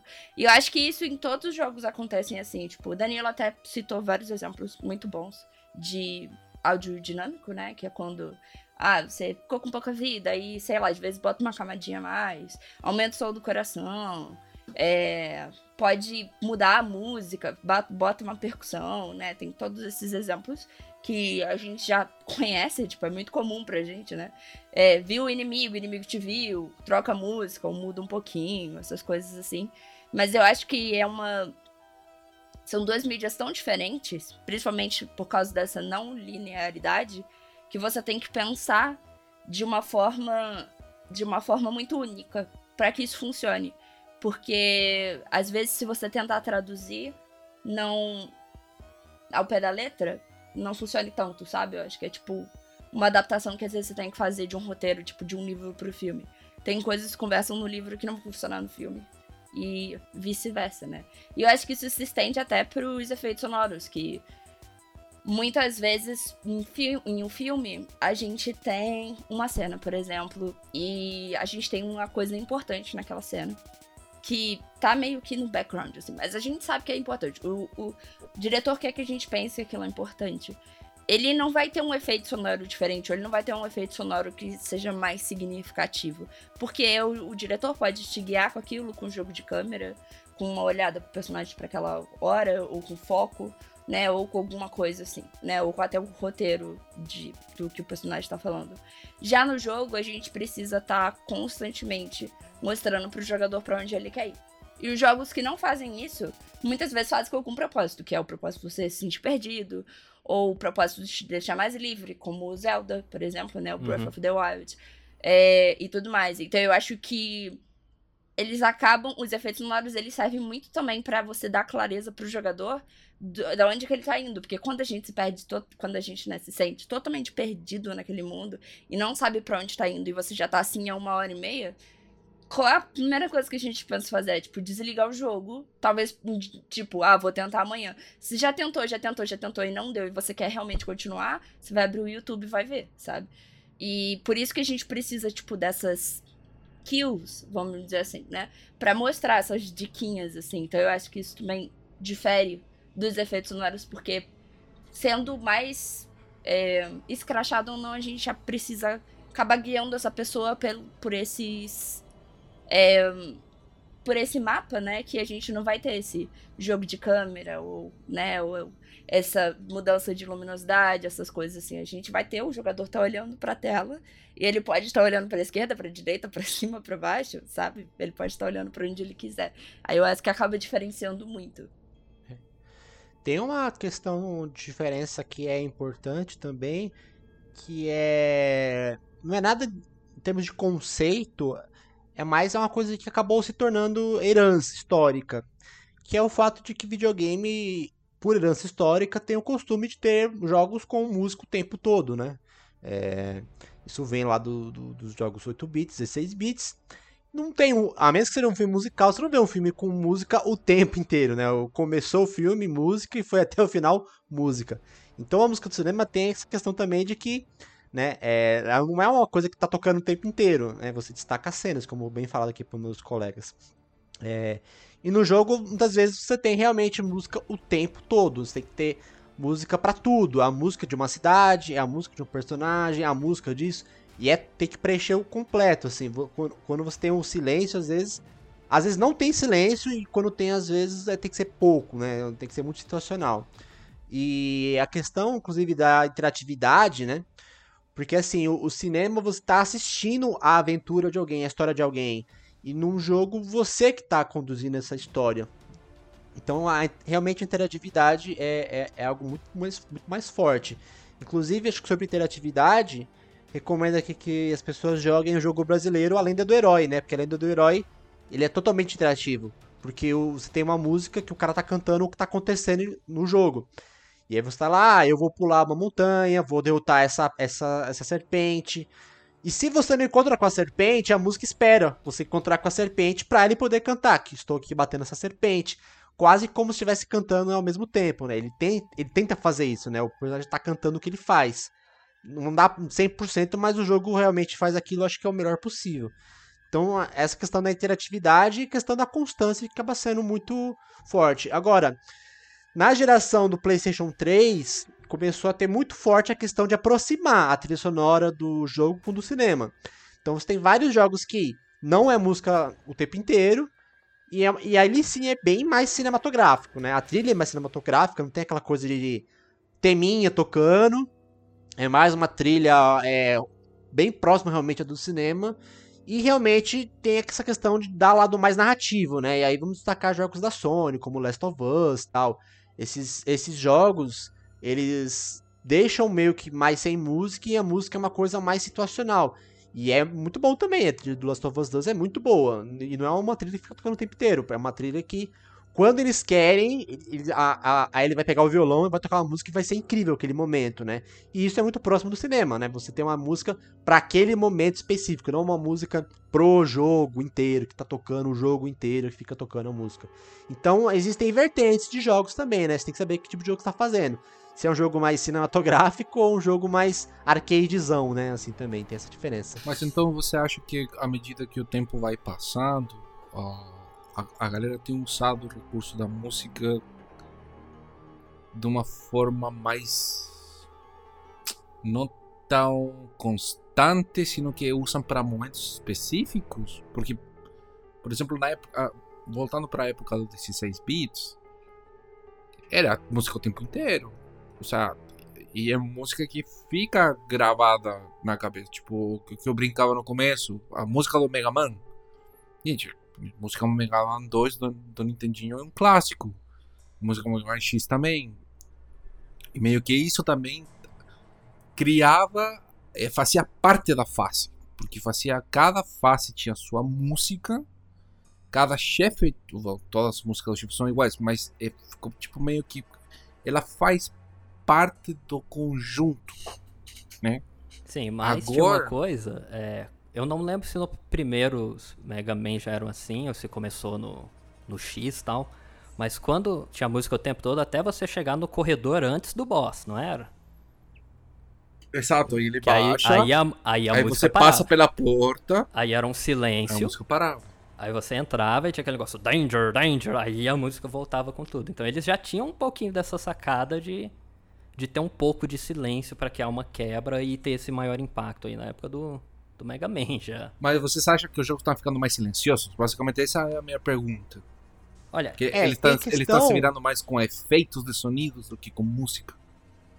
É, é que tem a questão realmente que eu falei, né? De alguns jogos, não, não vou dizer a indústria inteira, mas tá crescendo a possibilidade e, e, consequentemente com a possibilidade mais a gente tá fazendo isso de criar uma aproximação de jogos com o cinema. Se a gente pegar o jogo da Quantic Dream, não tem diferença daquele jogo para um filme interativo da Netflix, lá aquele filme interativo da Netflix. Aquilo lá é praticamente o jogo da Quantic Dream, né? Então tem jogos que estão muito próximos. Aliás, tem jogos na, no seu console que literalmente são filmes interativos, filmes com pessoas gravadas mesmo, né? Não é gráfico ali. Tem, uhum. Existe uma aproximação muito grande. E aí, quando você quer ter um filme mais cinematográfico, você vai copiar o cinema, né? Como o cinema faz. E aí o cinema, ele tem menos música. Mas não que seja uma tendência é, dos videogames. Eu acho que é um estilo de videogame, que é um jogo mais interativo. É, o jogo, os jogos 16 bits, eles têm uma coisa de que não, não tinha fala, né? Então você precisava preencher com música porque não tinha muito o que ter ali. Você não uhum. tinha como ter claro. um é, é, diálogo não, com uma animação apenas, maravilhosa. Não apenas fala, é, mas você não tinha ambiência. Você não tinha Isso. nenhum é, caminho de transição entre música e silêncio absoluto. Porque num jogo você pode não ter música nenhuma, mas você tem uma ambiência, assim, você ouvir um vento muito baixo, você ouvir talvez os passos do personagem muito baixinho, assim. É, isso veio com a, com a, tecnologia, né? Na época dos 16 bits, é, ou era música, ou era. Sabe? Aqueles barulhos de. De, de chiptune fazendo não sei o que. Você não tinha uma sutileza para você poder criar uma ambiência. Então, ou era barulhos de chip ou silêncio absoluto. É. E o cinema tem a questão da narrativa, né? A narrativa no cinema é muito mais forte do que na música, né? Porque na, na, na música, nos jogos, perdão. É, no cinema a narrativa é muito mais forte. Então, quando você tem o Mega Man, é, a narrativa é, ó, tem um cara malvado ali, vai impedir ele. É isso a narrativa. Uhum. E o resto é você indo atrás dos caras, gameplay. Não tem por que você não ter música naquele momento, você ficar só assistindo, né? Sem música. Então, com, como antigamente tinha muito mais. O gameplay era muito mais forte, né? De constância, você vai ter mais música. É, inclusive, né? Essa questão da voz.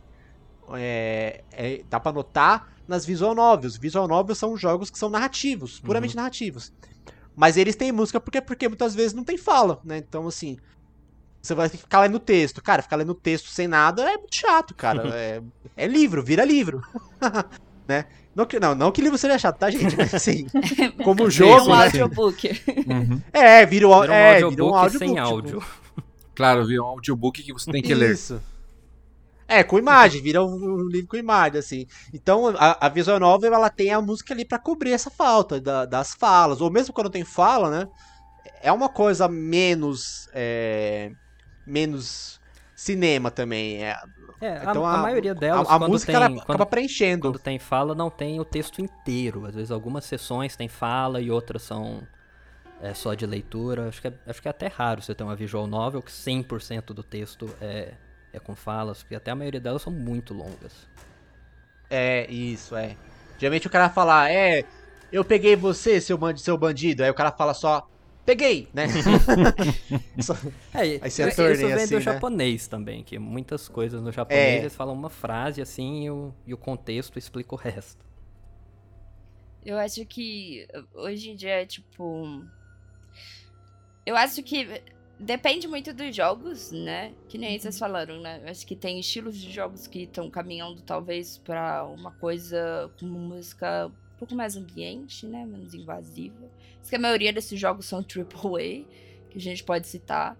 Acho que a indústria indie ainda é, tá, tá crescendo, né? E eu acho que isso ainda é bem forte, sabe? Tipo, na indústria indie, tipo, Hades, Celeste, não sei, Rogue Legacy, é, Uhum. né? Jogos que. O Tunic, que é um novo que eu joguei semana passada, achei incrível. A música é bem presente também. E é um jogo de mundo aberto, né? Engraçado que a gente tava falando. Ele é um jogo de, de mundo aberto que tem um ótimo sound design, inclusive.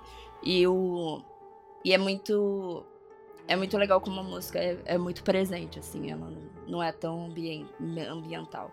Eu acho que o que acontece é que a gente tá vivendo numa época onde os gamers da indústria querem ver gráficos cada vez melhores, né? E aí eu acho que é normal vários jogos irem migrando pra con- fazer captura de movimento de atores, né, e atrizes, como fizeram no Resident Evil. Eu não sei se o Horizon eles fizeram isso, mas isso não me surpreenderia. Mas, né, esses jogos tipo Quantum Break também eles fizeram, acho que Control também é com. Control, inclusive, acho que tem partes do jogo que tem uma câmera, né? Tipo, câmera de. de- Você meio que vê a TV e é gravado mesmo, de tipo atores fazendo, né? Vida real. né? É, Não é, nem é- renderizado. Eu acho que a gente até já comentou um pouquinho sobre essas coisas do Control, que a gente fez um podcast sobre o Alan Wake, que é da, da Remedy, e a gente falou um pouco sobre isso. Todos os jogos da Remedy, desde o do Max Payne 1, eles têm essa tendência de usar cenas live action, de usar pessoas É. mesmo. Sim. Inclusive, eu acho, minha teoria pessoal é que o Control usa essas cenas live action para fazer referência aos outros personagens, principalmente o, o Max Payne e o próprio Alan, do Alan Wake. Claro. Eu acho que. Assim, eu discordo que o os filmes têm uma narrativa mais forte que o jogo. Eu acho que assim, quando a gente compara com né, jogos antigos, acho que eles deviam. Eles tinham, né? Eles, eles tinham essa obrigação de ser mais simples, né? Até, até por causa que eles né, não eram mainstream que a gente vê hoje em dia. Mas eu acho que, principalmente a indústria indie de jogos, ela força as pessoas, força os jogos AAA a ter uma narrativa melhor pra competir. Ah, Porque um, um jogo AAA. É, um jogo AAA, o que acontece, né? Você tem uma empresa de jogos, então você, é- você é a Rockstar, né? Você vai fazer um jogo, você sabe que dá certo. Porque você tem um gasto tão grande com equipe, com, com equipamento, com, né, com todas as coisas, né? Com propaganda e tal. É um gasto milionário, se não bilionário, né? É absurdo. É absurdo. Então, o que, que você quer fazer? Você quer fazer um negócio que dá certo. Então, você vai lançar o GTA, vai lançar, o Red Dead, ou enfim, né? Você vai investir nesses jogos que você sabe que a galera vai curtir, que são jogos cada vez mais graficamente bonitos, né? Que normalmente são jogos de ação, ou tiro, ou até de terror e tudo mais. É nisso que normalmente a indústria AAA investe. Eles, durante muito tempo, acho que eles não investiram em história, em coisa nova, porque era um grande risco. E aí chegaram várias é, empresas indies e até empresas que não eram indies, né? Que compram, por exemplo, do. É... Ai meu Deus, gente, na, nas últimas semanas meu cérebro anda, tipo, derretendo, assim, sabe? É a única coisa que eu consigo falar. Mas é, é, Life is Strange, por exemplo, né? Que não é um jogo indie, né? É da, é da, da Square Enix. Mas é um jogo que investe bastante em história, investe bastante em como você vive aquela história, isso que é mais importante do que tudo. E a gente viu vários jogos que tratavam de coisas que não eram populares para as pessoas tratarem, né? Celeste trata de depressão, ansiedade. Tem jogos que tratam sobre abuso, tem jogos, né, que, que tratam sobre esses temas que são muito viscerais pra gente, que a gente não via no videogame. Uhum. E foram jogos que começaram a fazer sucesso, né? Eu acho que é muito emblemático a gente ter é, Celeste competindo com Game of the Year contra God of War sabe? É muito emblemático isso para nossa indústria. Ah, é, principalmente tendo dois, duas pessoas que são brasileiros, né, no time, que são a Amora e o Pedro que fazem a, arte, né, e a Raid, no caso também. É, então eu acho que eu acho que isso foi forçando a indústria AAA a correr atrás e fazer uma boa narrativa, sabe? Correr atrás e colocar um pouco mais nisso deixar os personagens menos unidimensionais entregar uma narrativa melhor, eu acho. Que é uma coisa que a gente já vinha do cinema, né? Inclusive do cinema indie. É, né? Vamos dizer, se a gente fosse comparar cinema indie com né, os blockbusters que a gente tem. E, e trazendo isso um pouco mais. Eu, eu acho isso bem legal da nossa indústria, assim. Acho que hoje em dia os jogos e os cinemas, eles estão se... Eles estão conversando mais mas talvez não da forma que a gente entenda, mas até tipo narrativamente, você viver aquela história, você viver aquela experiência e não só vir aqui e matar o bicho, sabe como era mais antigamente.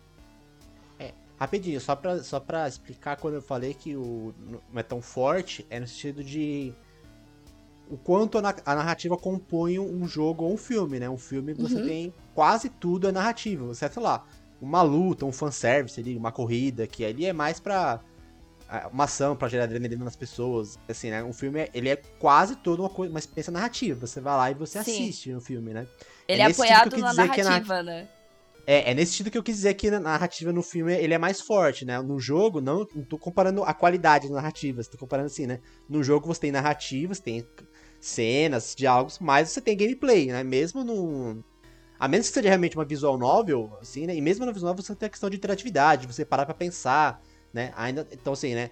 É mais a porcentagem do quanto a narrativa uhum. compõe um jogo e compõe um, um, um, filme. Não tô dizendo que as narrativas dos jogos são inferiores às narrativas dos filmes, tá? Sim, Só pra sim. deixar.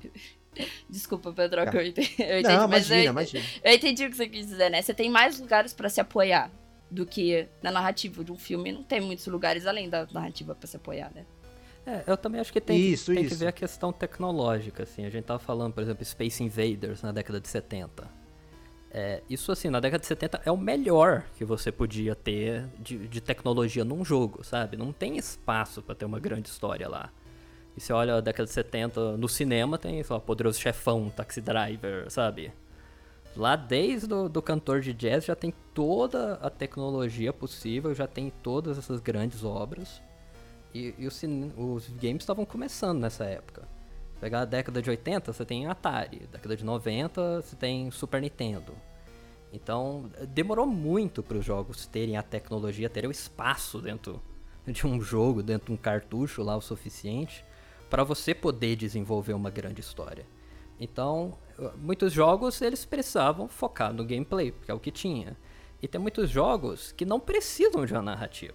Tem muito jogo que até hoje é feito e que é perfeito sendo um jogo mesmo, sendo uma coisa. Então não é necessário para um jogo ter uma narrativa, muito mais que você tem filmes também experimentais que não tem narrativa e que são muito mais abstratos, mas eu acho que eles são um espaço muito menor do universo do cinema do que jogos que são só gameplay ou que tem 90% do foco no gameplay.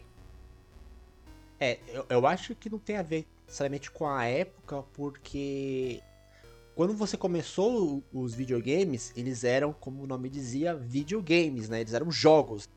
Então, assim como você tinha Uno em casa e Uno não tem narrativa, é, é só uma coisa, uma brincadeira, os jogos eles eram mais brincadeira mesmo, né? É, era um É, Uno que você você joga pega- no computador, era só isso lá no começo. Isso, então os videogames, eu acho que inclusive hoje dá até pra abrir uma discussão se o nome videogame é cabível, porque na real não, é, não se trata mais sobre um jogo de você ganhar ou perder, né? Não tem mais essa questão necessariamente hoje em dia.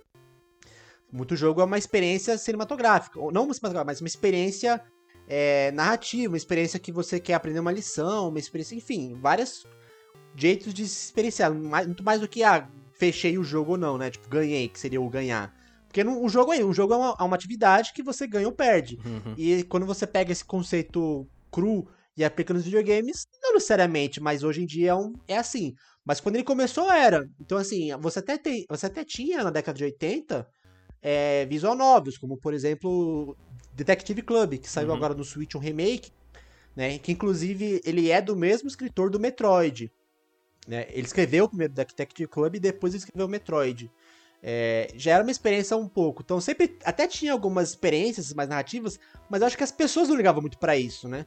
É, sabe, tipo, a- RPG, o grande motivo pelo qual a grande massa não, não, não gostava muito, é que, ah, tem muito texto, sabe? Não, É, ah, não, fica tem, tem que ter lendo. diferença entre assim, a grande massa. É, no Japão sempre foi muito mais popular coisas com grandes narrativas. É, esses verdade. jogos aí, os RPGs, os maiores jogos do mundo no Japão era Dragon A Quest e grande Final massa Fantasy. ocidental. Pronto. É, sim. Isso. É assim, o Japão inventou o JRPG, o Ocidente inventou o tiro em primeira pessoa. Acho que é bem emblemático dos dois, dos dois É. Mas eu acho que essa, essa questão da evolução foi mais porque as pessoas passaram a, a se interessar mais Uhum. por jogos com narrativas cada vez mais fortes, né? E aí a gente vai ter a figura do Kojima também aproximando absurdamente isso com Metal Gear, né? É. Ele deu um passo gigante nesse Isso- Isso é sentido. uma coisa que eu ia comentar. Pra mim, existe essa, essa aproximação que você tava falando dos jogos com cinema, mas eu acho que não é uma coisa de agora. Eu acho que o marco que começa essa aproximação é o Metal Gear Solid 1. Pra mim, é em 98 começa assim esse passo gigante que o Kojima deu. E assim, o Kojima tava produzindo o jogo até nessa é, que eu tava falando da E3 de 98, é a E3 que foi mostrado pro mundo inteiro o Metal Gear. E o Kojima fazendo lá na Konami, assim, do lado do pessoal que tava fazendo Silent Hill. Tipo, eu acho que os jogos têm um, um certo DNA um, é, compartilhado, assim. Até algumas pessoas que fizeram, trabalharam no som, trabalharam nos dois jogos tal. É, porque o Silent Hill trouxe muito essa ideia do silêncio, essa ideia de uma experiência totalmente diferente, assim. E eu acho que é a partir daí. No PlayStation 2 você tinha muito forte essa questão do de aproximar os jogos com o cinema. Até os primeiros jogos da Quantic Dream foram feitos pro, pro Dreamcast e pro PlayStation 2. Aí que ele começou a experimentar com, com esse formato. Mas eu acho que assim, para falar de grande público, é, o- a parte da imagem e o gráfico é importante, sabe? Eu acho que isso ganhou a dimensão que ganhou do The Last of Us e Horizon e tal. É porque os jogos já estão com um visual assim, que é basicamente indistinguível de um grande filme de animação, sabe? Os gráficos que a gente vê num jogo hoje em dia, se você fechasse aquilo ali num filme de animação, funcionaria, sabe? Não tem aquele negócio do personagem quadradão já. Porque tinha jogos na década de 80 e tal, que tinham narrativas, faziam sucesso, mas na época você meio que tinha que escolher entre o visual e a história.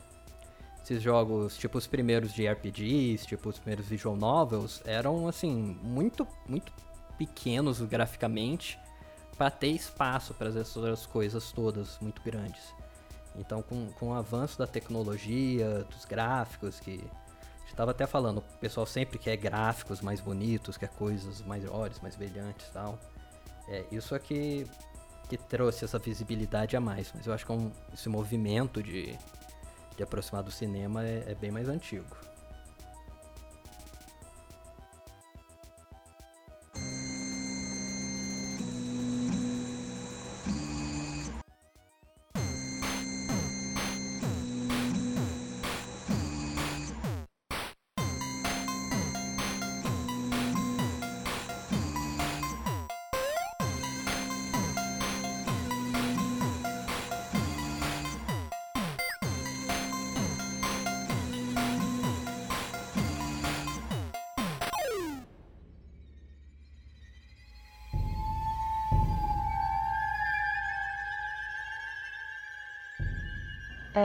Bom, vamos voltar aqui pro assunto de trilhas sonoras.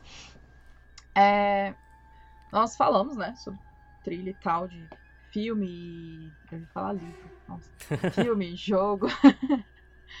Mas vocês, na hora de produzir o filme, ou na hora de produzir um som, uma trilha pro jogo e uma trilha pro, pro filme, nós disco, discorremos um pouquinho da diferença, mas na hora de vocês produzirem, vocês levam em consideração, por exemplo, a pessoa que vê filme, ela não vai ver um filme com headset. Ela vai, tudo bem, hoje em dia a gente vê. Mas ela vai procurar um cinema, ela vai assistir em casa com home theater ou com o som da própria TV, sim, às vezes ela não tem outra, outro recurso. Ah, muitas pessoas ainda assistem dos seus próprios notebooks sem precisar colocar uma caixinha de, de som ou sem muito aparato, né? Tipo, para sair um som, né? Tipo, separar os graves e tudo. Então é. E, e enquanto do jogo, a gente tem o contrário, né? A gente sente que assim, as pessoas buscam jogar com o headset. Apesar que eu tenho um amigo que ele só joga no home theater na casa dele, tipo, no Play. No, acho que tem Play 4. No Play 4 lá, tipo, ele não gosta de headset, porque ele é bem assim. Acho que o headset é muito de gamer de PC, né? Mas é, tem muito jogador de videogame que joga com headset também. Mas esse meu colega, por exemplo, pra ele tem que ser jogado na TV com somzão, assim, tipo, home theater. Assim, ele, ele não joga de outro jeito. Caramba. É, é. E então, assim, vocês sentem que na hora de produzir, é, assim, principalmente pra Dani que trabalha com, com sound design, não tô falando que Danilo e Pedro, vocês não podem falar, pelo amor de Deus. É, mas que trabalha diretamente com jogos. Você sente essa diferença na hora de produzir para um, pra um jogo, para um, pra um filme, para um cinema? Se vocês sentem essa diferença na questão de, por exemplo, nós temos o som 3D por conta de headsets que hoje simulam o som 3D. No cinema, a gente também pode ter um som 3D, mas isso não é toda sala de cinema que vai ser capaz de produzir isso. Né? Tipo, se você. Eu não sei agora, gente, depois da pandemia, mas antes, né, a gente queria ver o filme na pré-estreia, você corria para comprar o ingresso naquela melhor sala e conseguir o melhor lugar, porque a tela dela era não sei o que, e ela tinha trocentas mil caixas de som na, na tela, né? E, inclusive o Cinemark lançou cadeira que mexe, e eu fui ver World of Warcraft, né? E Oh, que filme é ruim, pelo amor de Deus. Sim. Cara. Não, e o Você viu que já ela é... falou até meio triste, assim, tipo, ah, fui ver Gastei uma grana na cadeira que mexe pra assistir World of Warcraft. Imagina É, ver um filme ruim e depois ver um filme ruim com alguém te balançando o tempo todo. É, tipo. Não, e aí assim. Vai começar alguma cena de tensão, tipo, a cadeira vai tremendo, assim, como se fosse um controle de videogame. Quando você Uhum. vai. Uma Ai, cena gente, que o controle desculpe. começa a tremer e eu, cara, que Não, raiva, não, tipo, não. parece que você tá naquelas cadeiras Ah. de massagem, tipo. é, você não. Cadeira com que- Rumble Pack. Não, galera, não dá pra jogar com, com controle vibrado, gente. Não dá, não dá. Não... Ai, dá sim, eu jogo controle vibrando. Ah, eu, eu não consigo. Pra mim não me causa nenhum tipo de. Ele não aumenta nada a minha experiência, ele só tipo faz eu sentir um Cara, tem som uma coisa vai que aumenta, que é você deixar o segundo controle numa mesa de madeira e jogar jogo de terror à Nossa. noite. Aí, cara, aí o trem é louco. Aí você tá criando um ambiente também em casa, né? Mas, Mas, as- mas só acontece quando você não lembra. Quando você lembra que o controle tá lá, você, você nunca. Ele nunca tá na mesa de madeira quando você lembra. Quando você não lembra, aí que, aí que vem o susto. O negócio é você deixar todos os dias ele na mesa de madeira e esquecer. Isso. Isso, esquecer que ele tá lá, conectado no, no, no videogame. É, Não, mas a pergunta. Por favor. É, não. É. não, tem. Quanto, quanto ao que você falou, Larissa, eu acho que, assim, todas as vezes que a gente vai fazer uma música, né, é, um efeito sonoro, a gente tem que levar em consideração mais ou menos onde a gente acha que a pessoa estaria escutando. Tem até uma prática que é, tipo, muito comum, assim, de, de gente que trabalha com áudio, que eu acho que todas as outras pessoas devem ficar olhando, tipo, cara, o que, que você tá fazendo? Que é escutar o negócio que tu fez em todas as mídias possíveis, entendeu? Tu bota na, do- na caixa do computador, na caixa do celular, na TV. Eu tinha um amigo que ele colocava no carro, sabe? Uhum. Pra você ver se tá mais ou menos legal, porque a gente sabe que, né, é, dependendo da onda sonora, desculpa, da, da, do lugar onde tá vindo, né, emissão da onda sonora e do lugar onde você está também, né, é, a gente vai perceber isso de uma forma totalmente diferente, né. E até se a gente tá ouvindo fone, a gente tá no carro, se o carro tem escapamento, é, tem, tem acolchoado de couro ou não, de, né, enfim, todas essas coisas. E eu acho que é uma coisa que a gente tem que pensar. É, acho que principalmente quando a gente tá fazendo, né, pra filme, pra jogo e tudo mais, o filme, vamos dizer assim, se ele for passar no cinema, ele vai, a galera quer ver o 3D, sabe? Quer ver o estéreo, assim. E tem uns filmes que até são até ser bem bem vendidos com isso, né? Tem estéreo, tem não sei o quê, tem, sei lá, esse negócio que eu fui no cinema um tempo atrás e tinha lá Dolby Atmos 15 ponto não sei quanto, sabe? E eu acho que, sim, é uma coisa que a gente tem que pensar, porque no jogo, o 3D, ele geralmente ele é feito pela engine, né? Ou por um middleware que você tá ali. Então, pela engine do jogo, você bota o emissor. Então, por exemplo, sei lá, o emissor é um monstro.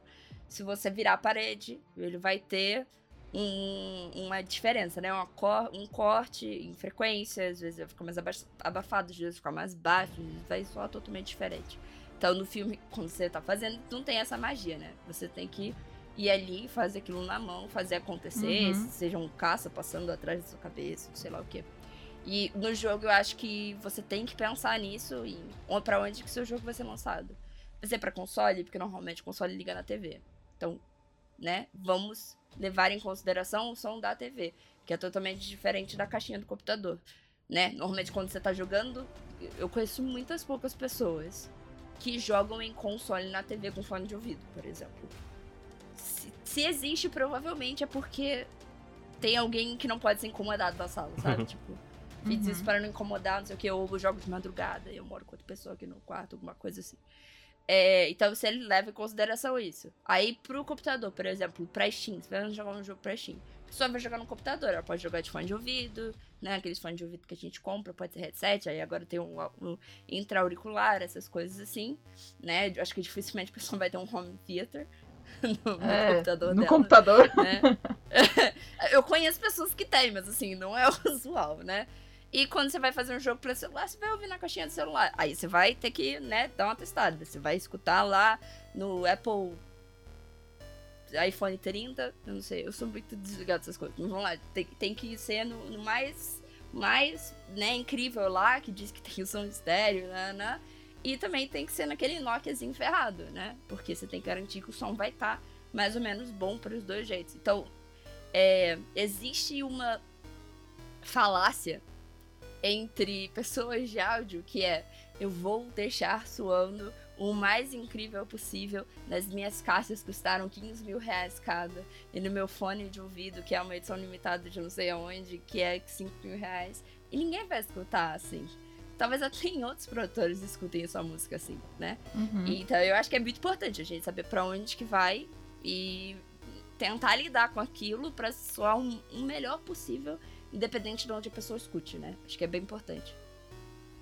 Você pode me marcar como a única pessoa no mundo que joga no console com, com fone de ouvido.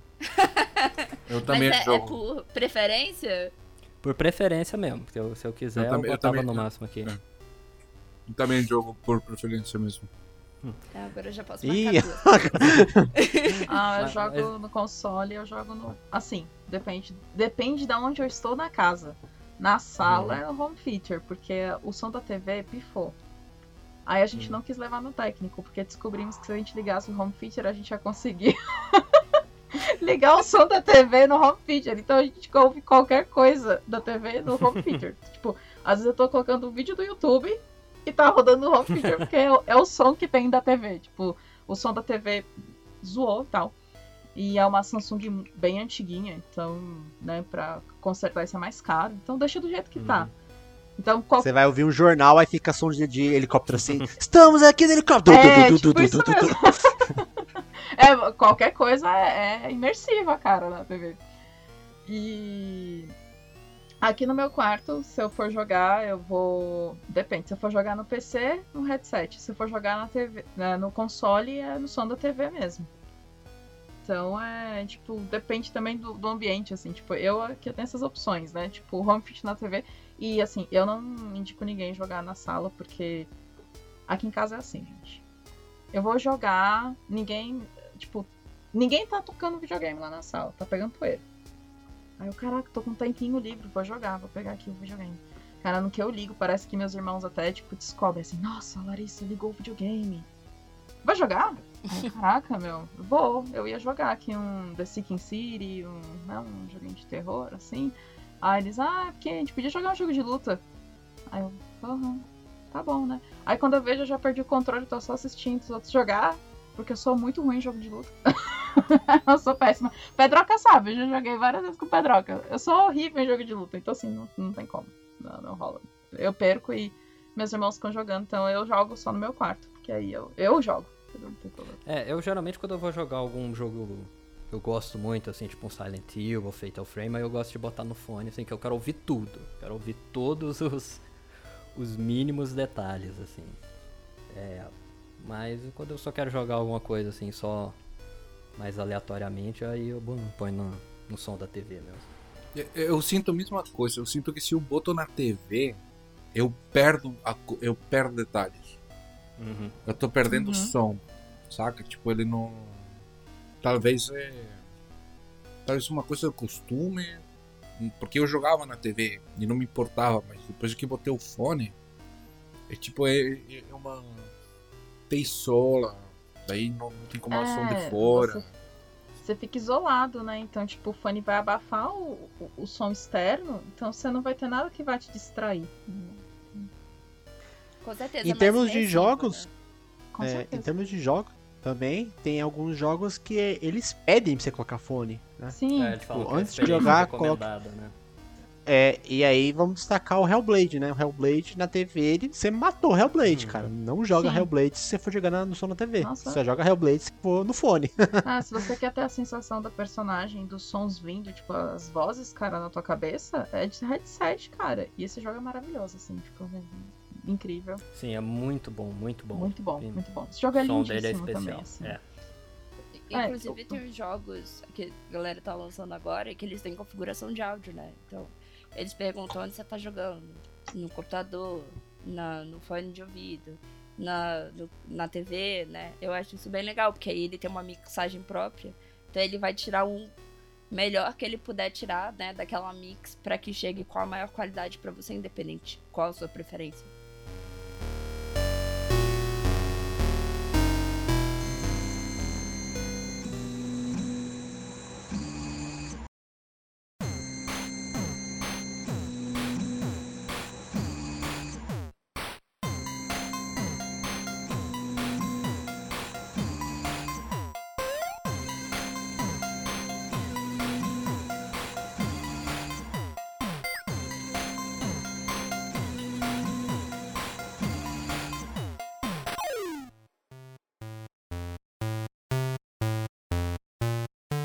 É, gente, vocês que estão inseridos no mercado atual brasileiro, como que você está enxergando isso aí? O que que é... O que que tá acontecendo no mercado brasileiro da música no geral? Não só de videogame, mas no geral. É, eu acho que a Dani pode começar a responder, porque ela. Eu, eu acho que a Dani tá- tem um trabalho mais extenso aí nessa área. Eu, eu trabalhei em um jogo, em um curta-metragem, e é isso. É, eu acho que assim. Eu acho que o que eu sinto do mercado brasileiro em geral é que eu sinto que o Brasil, ele é um país que a gente acaba não valorizando a nossa própria arte, né? Uhum. É, eu morei um, um tempo em- na Argentina e eu, uma das coisas que eu mais fiquei boquiaberta de lá era como eles valorizavam a própria arte deles, sabe? Você ser artista, artista lá, né? Você era um pesquisador, sabe? Você era um- uma pessoa de importância, assim. Você sabia fazer música, você sabia fazer dança, né? E você es- estudava é, e pesquisava sobre a sua própria, o seu próprio passado para que isso te impactasse ou não, né, no seu presente, no seu futuro. E eu sinto que esse é um movimento que está acontecendo cada vez mais aqui no Brasil, sabe?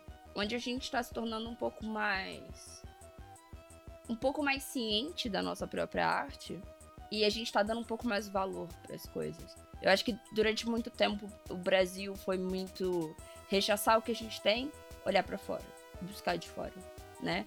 E eu acho que hoje em dia, eu vejo que principalmente no mercado de, de jogos aqui, é claro que existem, né, é, muitos exemplos que é, né, quando você quer vender para fora, né, você quer ganhar em dólar, você vai dar o que, que o pessoal lá fora quer. Mas você trazer um pouco disso também, né? Que independente de você gostar ou não da cultura brasileira, ou de né, tradições, ou música, ou arte, enfim.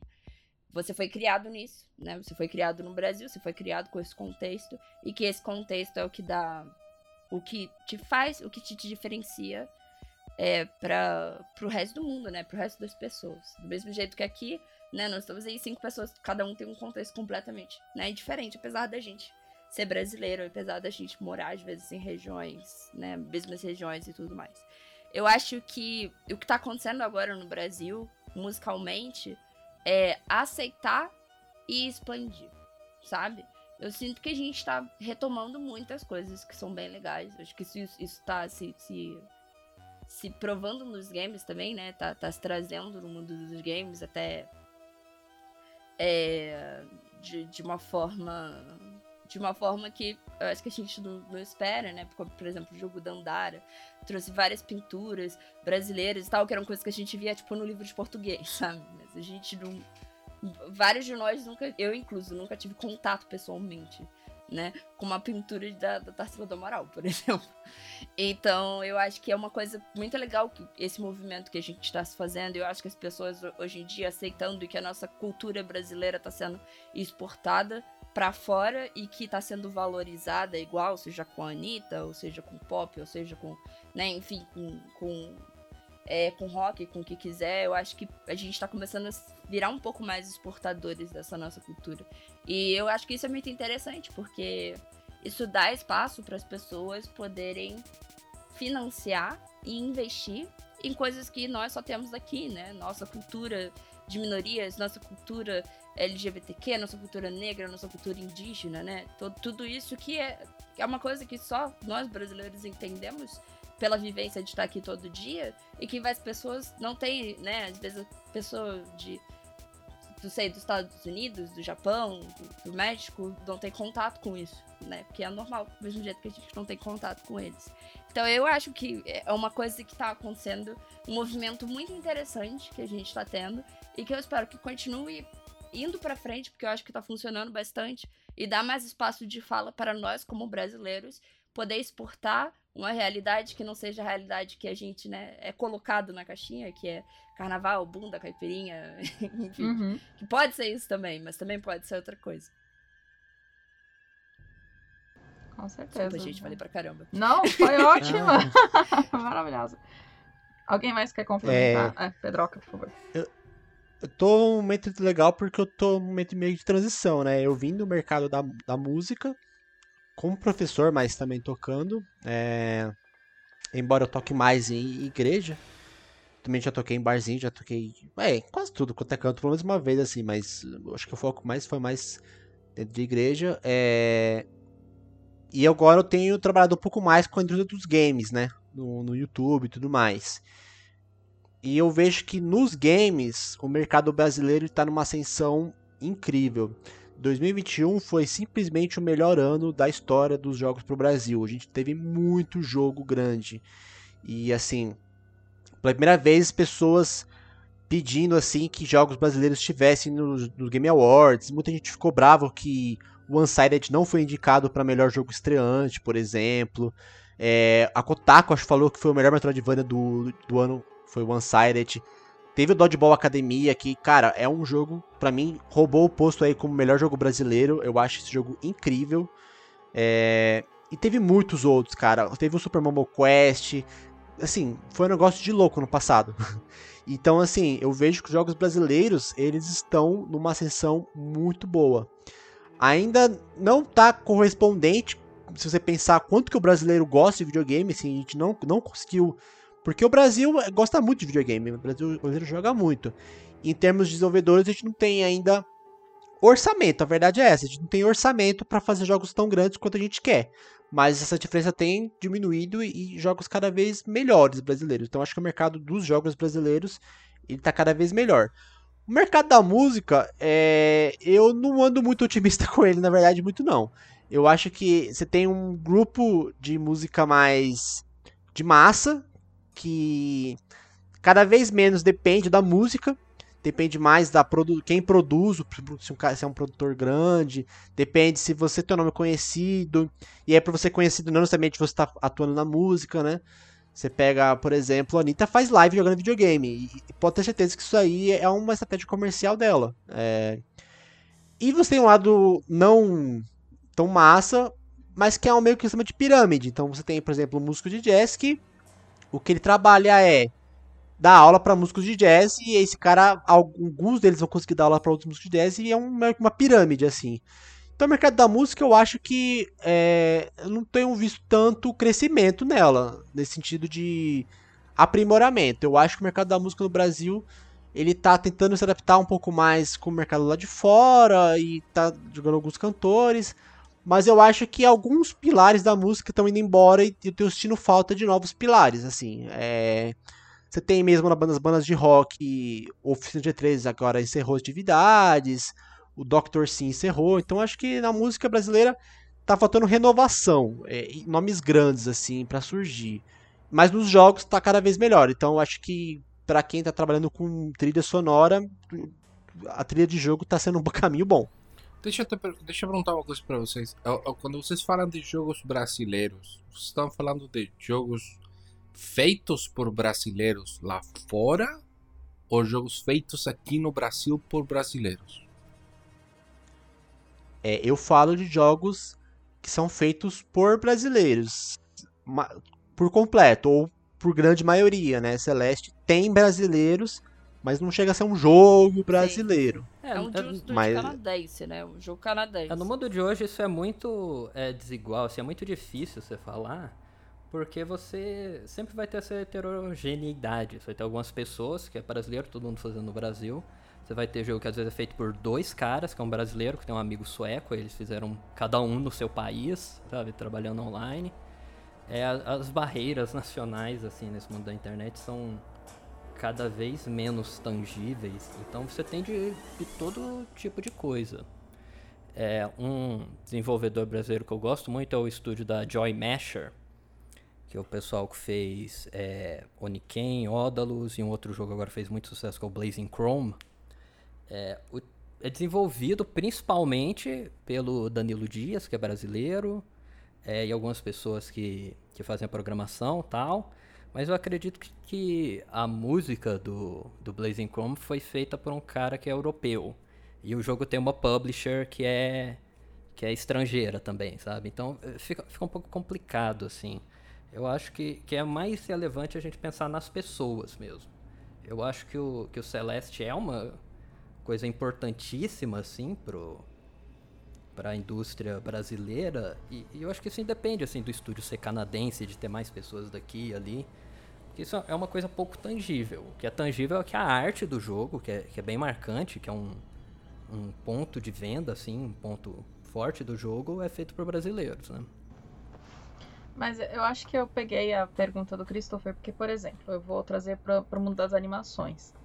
Nós temos aí a franquia da Era do Gelo, que não é brasileira, mas o cabeça da franquia é brasileiro.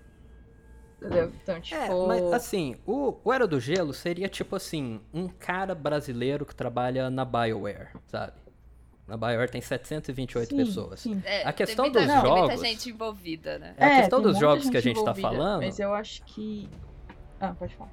Não, Eu quero falar, os jogos que a gente tá falando, esses jogos indie, às vezes são feitos por 5, 7 pessoas, sabe?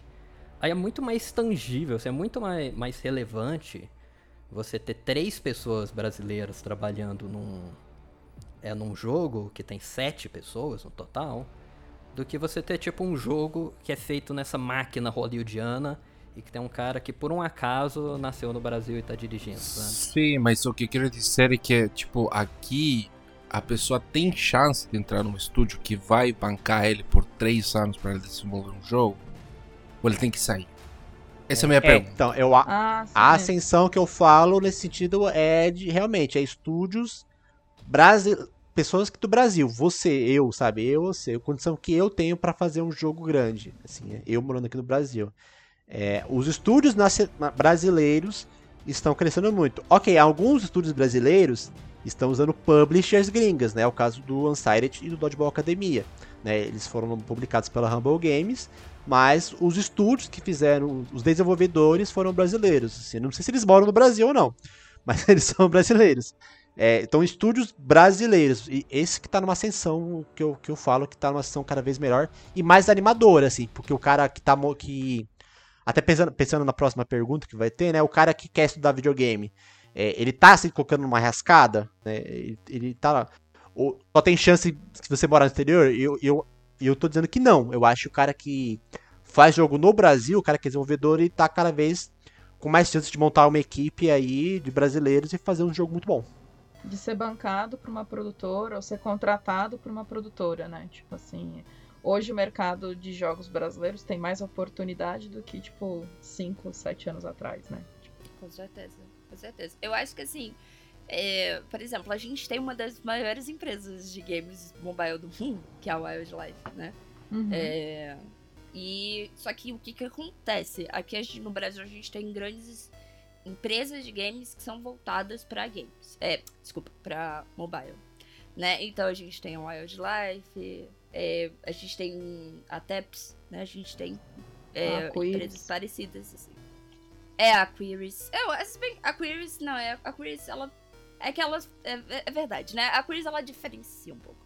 Mas ela tem o Horizon Chase, por exemplo, que é um jogo brasileiro, composto por, pelo Barry Leach, né? Que não é brasileiro. Me lembro agora de, de onde que ele é, mas da, da Europa. E, e, a gente, e a gente tem isso. Então, eu acho que assim, depende com que você quer trabalhar. A gente não tem ainda essas oportunidades que, por exemplo, tem um estúdio canadense, essas coisas assim. Mas eu acho que a galera tá mudando, sabe? A galera tá criando é, para isso. Eu acho que durante muito tempo o Brasil ficou muito isolado também de, de questão de desenvolvimento e as nossas expertises às vezes eram inferiores às expertises de outras pessoas lá fora.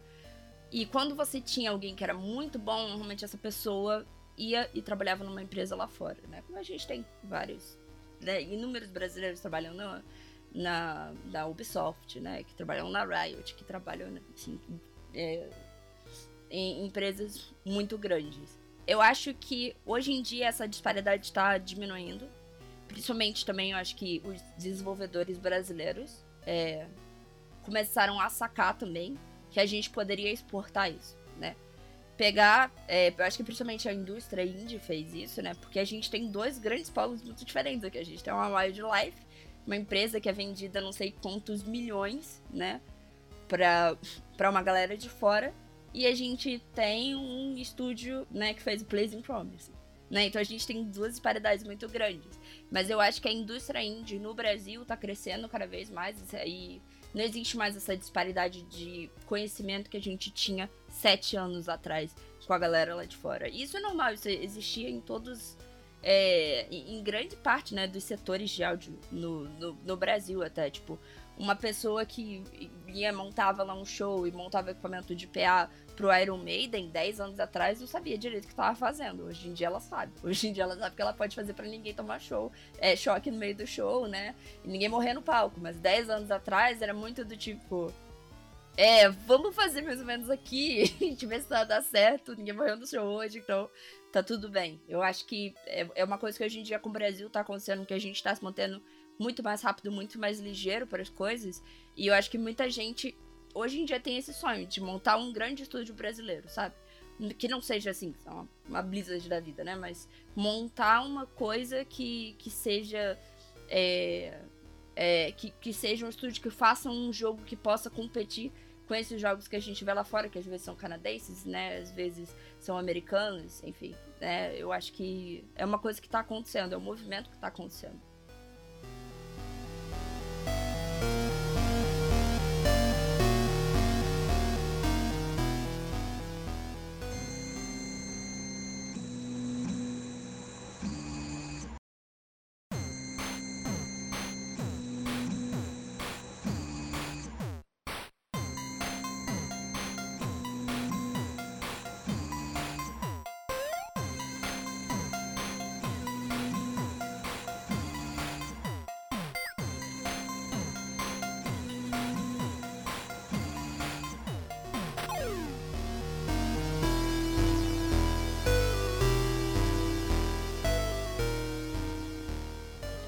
Show.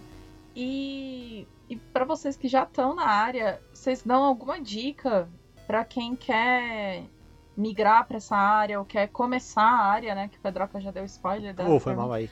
Não tem problema, Pedroca. e, e assim, para quem quer realmente ir para essa área, e quando eu falo essa área, é a área de jogos ou até a área musical, tipo a área de trilha para jogos, ou a, a pessoa quer atuar com, com música mais voltado para trilha, tanto para filme, para jogo. Então, assim, é, se vocês têm alguma dica, se vocês acham que o mercado. Assim, que você já fala do mercado, mas é mais para pessoa que quer ir para essa área mesmo, né?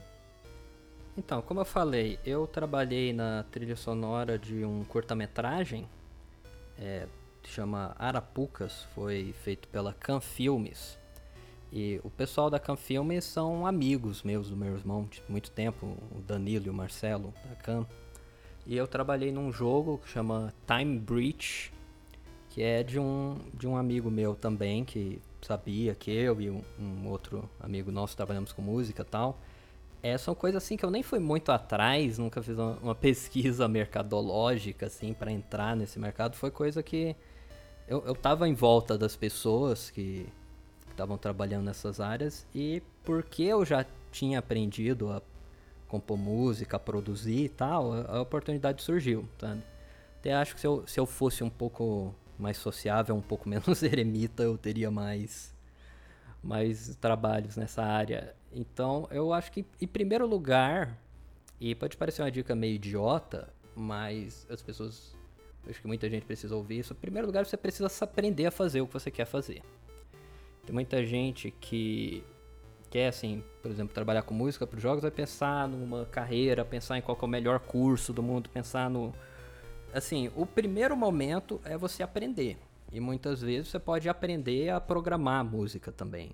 Você pode aprender básicos de programação e já ter esse diferencial, assim, no momento que você encontrar, às vezes, uma coisa pequena de algum conhecido seu que está produzindo um jogo, já pode virar uma coisa mais interessante se você puder agregar algum conhecimento a isso. É uma coisa que eu vejo muito na música, principalmente, é as pessoas terem medo de ir atrás, de começar a aprender a produzir, de baixar um, um Ableton da vida e, e, começar a mexer sozinho, acho que é uma das coisas mais importantes é você se jogar mesmo.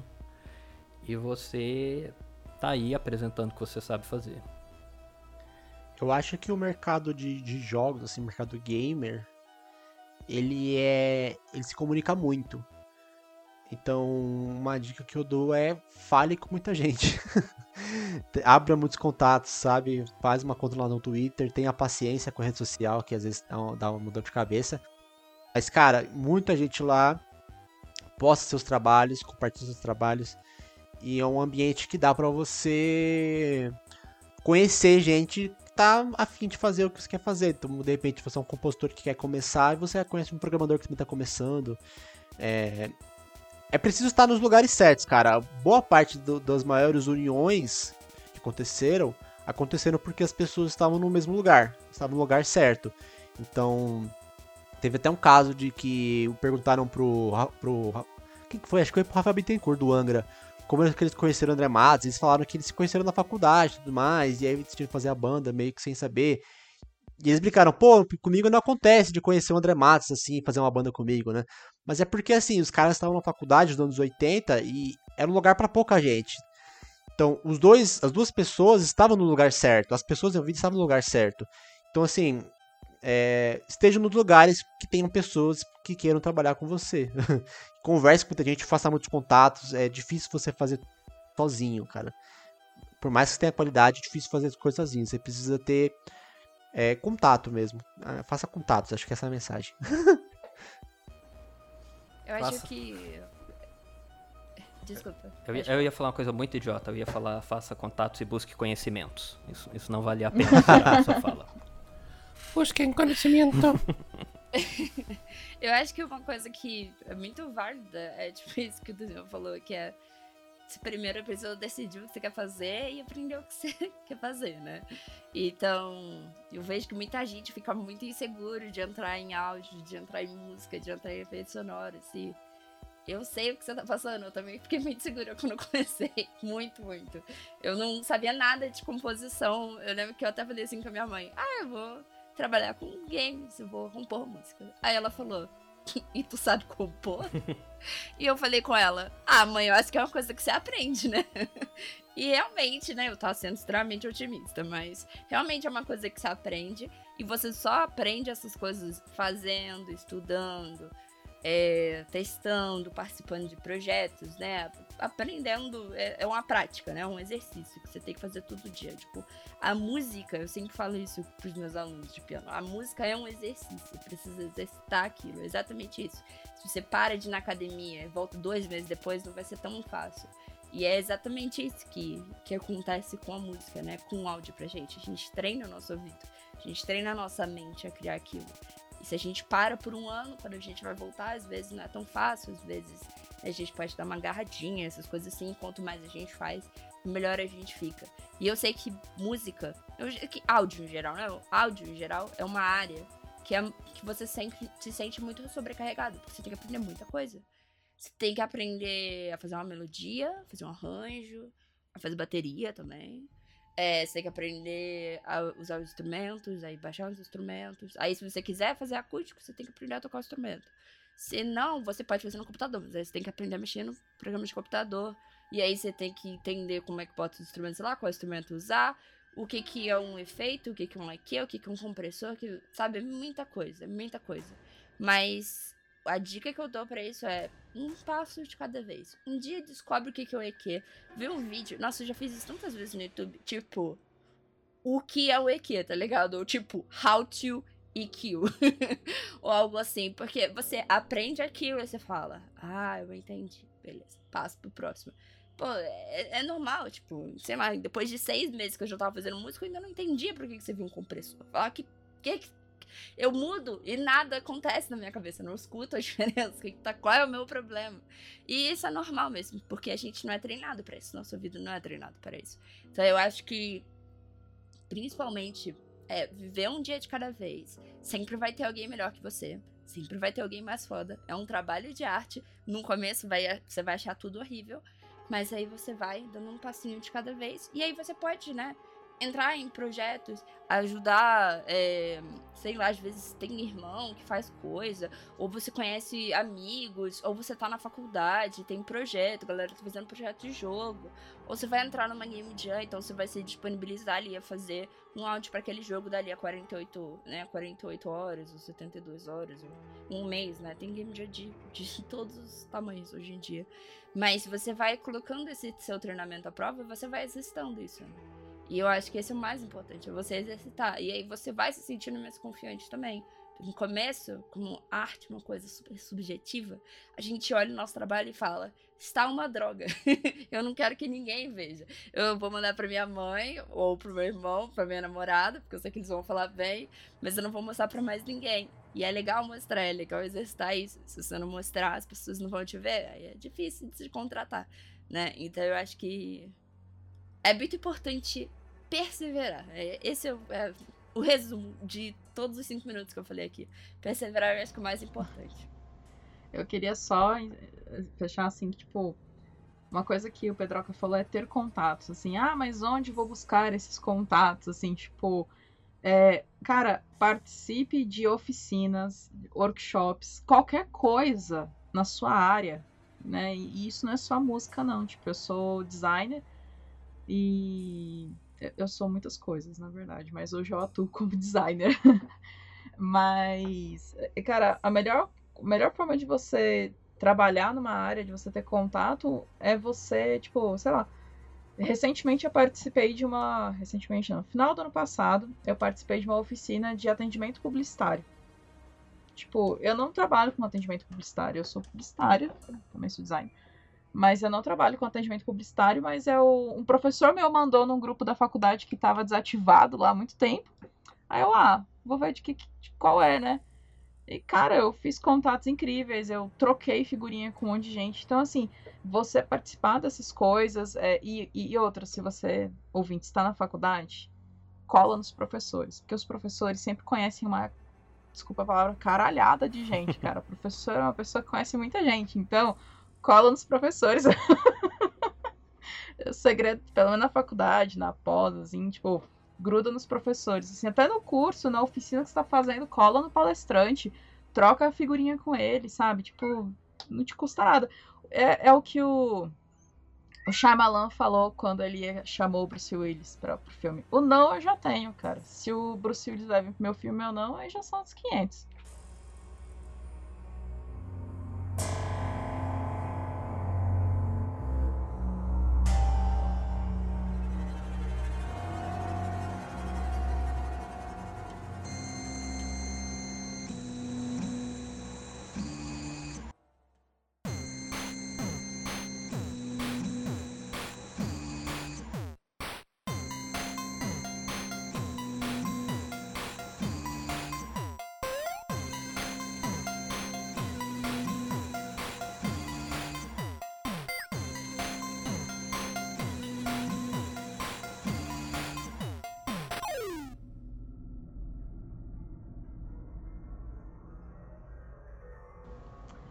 Gente, e como nós temos as nossas indicações aqui, como vocês ouvintes já estão acostumados a ouvir nossas indicações ao final de cada episódio, eu vou juntar aqui, fazer um bem bolado.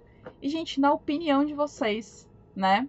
Qual filme, jogo ou os dois de terror, mas podem ser de outros gêneros, não tem problema, possui a melhor trilha sonora, mais envolvente, a mais marcante, é, como a gente já teve todo esse bate-papo, e também pode servir como a indicação de vocês. Fiquem à vontade, por favor. Então, é, como melhor trilha sonora, a minha resposta é muito fácil. para mim é Silent Hill 2, mas isso não é indicação para ninguém que está ouvindo esse podcast. Eu imagino, se você está ouvindo isso aqui e nunca jogou Silent Hill 2, o que você está fazendo da sua vida? Eu não sei. não devia ter ouvido, devia ter ido jogar. Mas eu recomendo o jogo que eu acho que tem alguns dos efeitos sonoros e assim um projeto sonoro completo mais incríveis que eu já joguei é Killer 7, que foi lançado para o PlayStation 2 e para o GameCube, mas recentemente teve um relançamento na Steam. É um jogo absolutamente insano, surreal, feito aí pelo grandiosíssimo Suda51 um dos grandes autores, assim, figuras marcantes do, dos jogos japoneses. E eu, eu, eu não sei como resumir a história desse jogo. Vamos falar que é uma mistura de Tarantino com David Lynch e Hideo Kojima. É o melhor que eu posso dizer. E os efeitos sonoros são algumas das coisas mais insanas que eu já ouvi na minha vida. Então fica aí a minha indicação. Dani Pedroca, pode ficar à vontade. Pode ir, Dani. tá bom. É, eu, eu acho que assim, é que eu sou uma pessoa muito indecisa para falar assim, a melhor ou melhor. Eu tô sempre mudando minha opinião, sabe? Então, eu vou falar o que eu acho que é o melhor nesse momento, assim, hum. onde minha cabeça está nesse momento. É uma trilha de filme que eu amo do fundo do meu coração. É a trilha de It, que é um um filme relativamente novo, acho que é de 2017. Eu amo quanto ela é super melódica e ela tem umas, uns momentos muito infantis, assim. Pra quem não sabe, eu amo o Stephen King. Tipo, sei lá, eu amo. É o melhor ator de todos os. É melhor ator, oh. melhor autor de todos os tempos.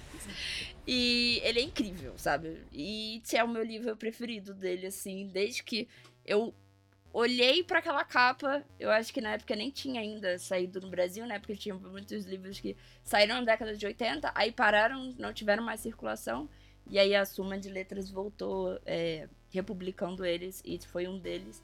Eu olhei e falei, caraca, eu preciso ler esse livro, sabe? Isso daqui parece incrível. E aí eu comprei na pré-venda, sabe? Foi uma emoção para mim. E eu amei o livro, tipo, do começo ao final. É meu livro favorito de todos os tempos. Quando saiu o filme, né, obviamente, ele não fez juiz ao livro, tá tudo bem. Mas a trilha sonora fez. Eu amo demais a trilha sonora desse filme. Eu acho incrível. De jogo, é, eu, eu gosto muito de questão de sound design, porque eu acho que é um, é um jogo que ele ele prioriza mais o sound design do que a música, né? A música fica mais de, de segundo plano. Mas eu amo o sound design de Resident Evil Village. Eu amo do fundo do meu coração. É tão incrível, sabe? É tão bem feito. É tão bem pensado que chega a ser ridículo. E eu tenho, um, um, eu tenho uma relação de amor e ódio com Resident Evil. Porque o Village eu gostei metade, a outra metade eu odiei, sabe? E, e aí eu fiquei, né, fiquei muito triste e tal, mas a parte que eu gostei, que é tipo do começo até o meio, eu amo, assim, o sound design é incrível do começo até o final, né, mas é, ele é, é, é, tão visceral é isso, sabe? para mim é muito visceral, assim. Quando, sei lá, tem uma parte que tem um lobão, assim, que te persegue, cara, eu escutava o barulho daquilo e, e me, me quebrava por dentro, sabe? Eu, o bicho que chegava perto de mim, eu falava, caraca, eu acho que eu não vou conseguir. Tipo, eu não, não tenho coração para tudo isso, sou muito medrosa. E eu, me encantou, assim. Eu, eu, gosto muito mesmo. Eu acho que a trilha é bem legal, apesar de é, dela ficar, né, em segundo plano. Eu gosto muito das trilhas de, de Silent Hill também. Gosto muito da do 4 que é, né, icônica. Uhum. É, a, a música e... tema do 4 é lindíssima. É, maravilhosa. É, é maravilhosa, é maravilhosa. Nossa, é muito delicada, né? Eu, nossa, eu acho incrível isso. Eu adoro como eles conseguem misturar, assim, sabe? Tipo, uma hora muito bizarro. Você uhum. olha aquilo e você fala, cara, isso é bizarro. E outra hora você tá falando, ai, pô, muito bonito que você escreveu aqui. E eu acho que, tipo, essas são as minhas indicações, assim. Eu acho que vale ver It nem que seja para você, o filme novo, né, que acho que é de 2017 mesmo, nem que seja para você escutar a trilha, porque eu acho que é, é uma coisa que fala comigo, uhum. sabe? Tem, são momentos muito. É, são momentos muito doces, muito lindos, muito, né, aquela coisa que a gente já conhece, né, esse pequeno criança, década de 80, essas paradas assim, mas em outros momentos é muito, tipo, socão na cara, sabe? O, o, o, pesadelo que você tinha quando você era criança. Então, recomendo. É, eu vou dividir aqui as recomendações mais recapitulando, na verdade, né? Porque em termos de sound design, não é um jogo de terror, mas eu realmente queria que todo mundo dê uma chance para Tetris Effect. Se não me engano, tem uma versão no Game Pass também, mas ele tem para Switch. Claro, a melhor versão é para VR, porque aí, né, a imersão vai ser ampliada 30 vezes, mas no Switch mesmo, com fone de ouvido, já é excelente. É um trabalho de realmente de sound design ali, que, que acho que ficou uma, foi o meu preferido. Claro, por conta de ser ligado à música, né, não só design propriamente dito, mas dessa fusão. Em termos de trilha sonora, é, recomendo que quem não ouviu ouça a trilha do Metroid Nintendinho, né? Feita aí pelo Hiro Kazu Tanaka, tive que ler aqui porque é difícil.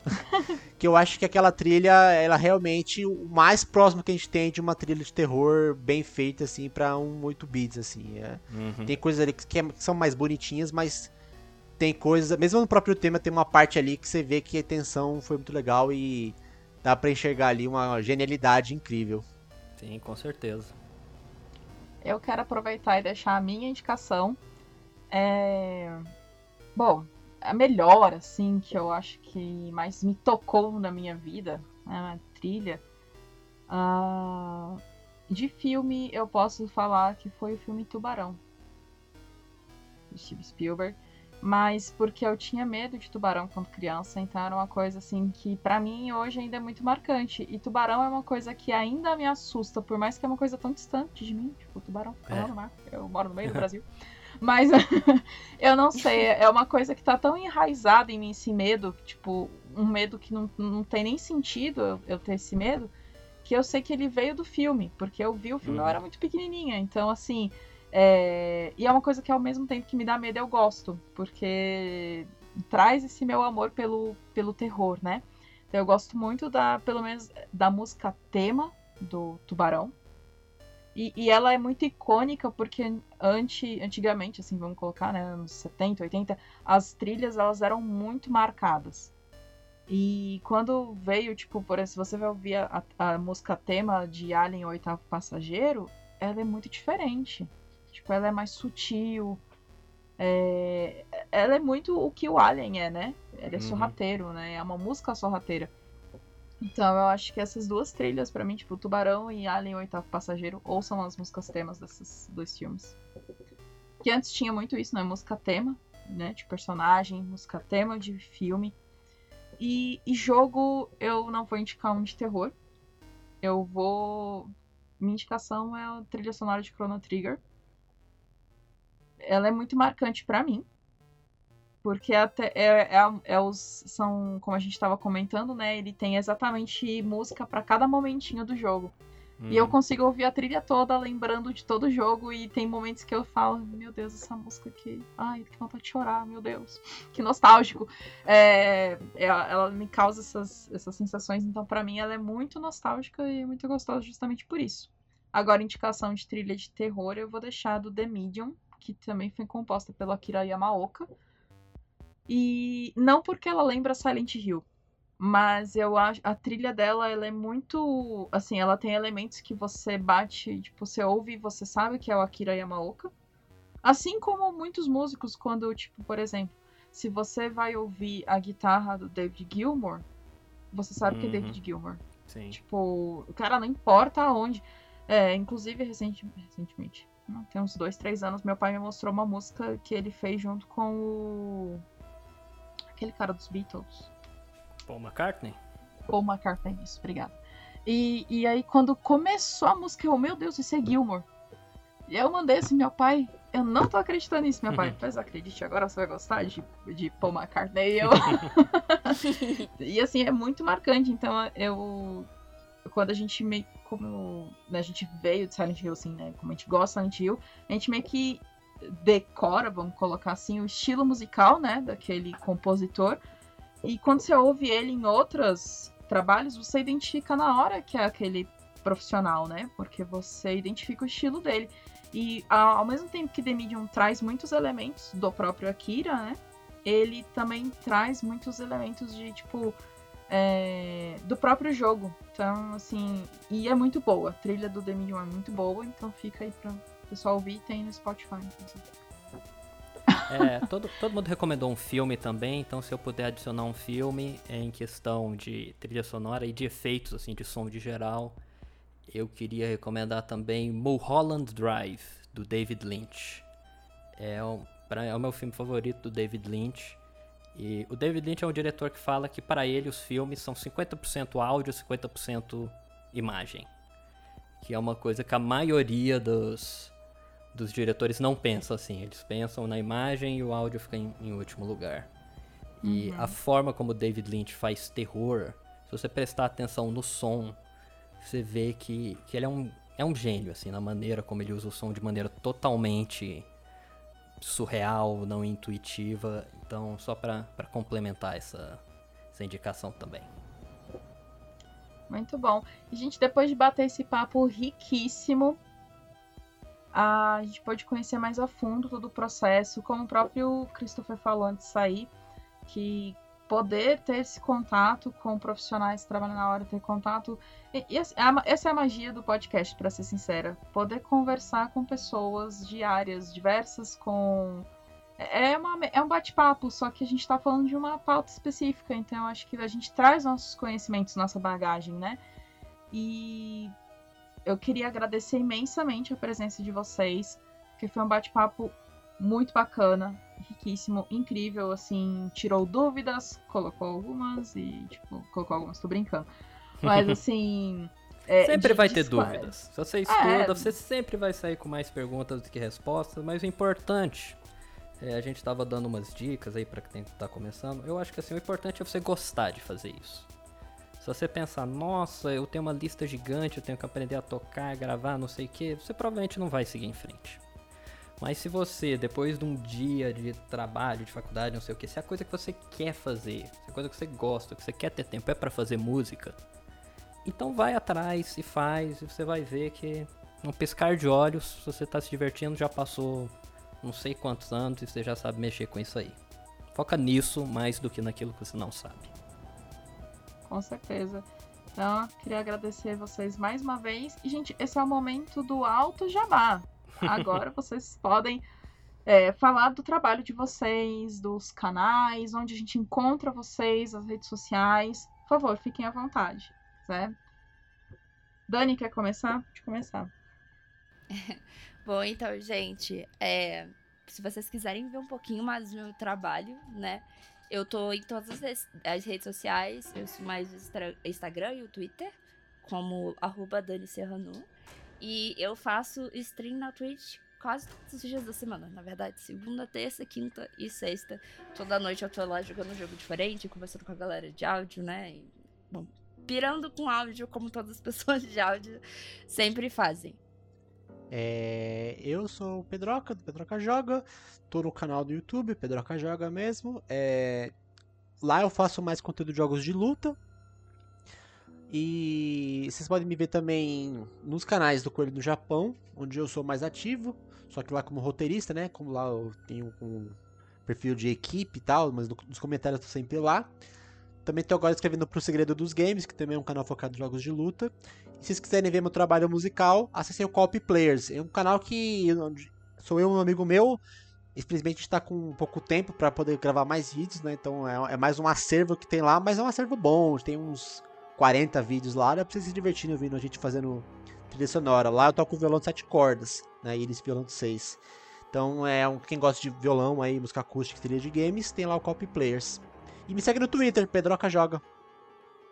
Muito bom, Danilo. É, eu fiquei por último porque eu lá no começo do podcast já comecei a fazer jabá fora da hora, né? Então, só justo. É, sou o Tambariani, eu tenho o canal Máquina do Terror, que eu, junto com o Christopher e alguns convidados, é, jogamos jogos de terror aí, falamos muito de survival Inclusive, horror. eu tô lá de vez em quando. Vocês podem, realmente, tem alguns, alguns convidados muito ilustres pra jogar Fatal Frame junto com a gente ali. Inclusive, temos que marcar de gravar o 3 agora. Né? Isso, por favor. Então você pode achar a gente lá no Instagram e na Twitch. Vamos começar a fazer mais lives na Twitch também. Inclusive, eu tô querendo copiar a ideia do Christopher de assistir uns filmes aí. Só que aí não seriam filmes digitais. Eu revivi minha máquina de VHS pra gente ver umas coisas boas assim mesmo. E tô com esse projeto aí de fazer live do VHS. Além disso, massa. Além disso, eu tenho o meu canal do YouTube, Dambariani, que eu coloco minhas músicas aí. Inclusive, eu acho que vou passar o link aí pra vocês ouvirem a música que eu fiz, inspirada no Silent Hill 4. E pode me encontrar no Instagram também, sempre Dambariani em todos os lugares. E chegamos ao final de mais um CryptaCast. Muito obrigada a todos que nos acompanharam e ouviram até aqui. E não deixe de nos curtir no Twitter e no Instagram como arroba Zona Sombria. Confira nosso canal no Telegram, o Cripta News. O link está na publicação desse CryptaCast. Se preferir os meios clássicos de comunicação, pode mandar um e-mail para criptacast.zonasombria.com.br. Visite também a nossa página zonasombria.com.br. Mais uma vez, muito obrigada pela audiência e até o próximo CryptoCast. Vamos dar tchau aí, gente, pessoal? É junto ou é cada um? Vocês podem dar junto, separado, não tem problema não. Tchau, galera. Tchau, gente. Tchau, galera. Tchau. Até mais, gente. Um beijo. Pam, pam. Pronto.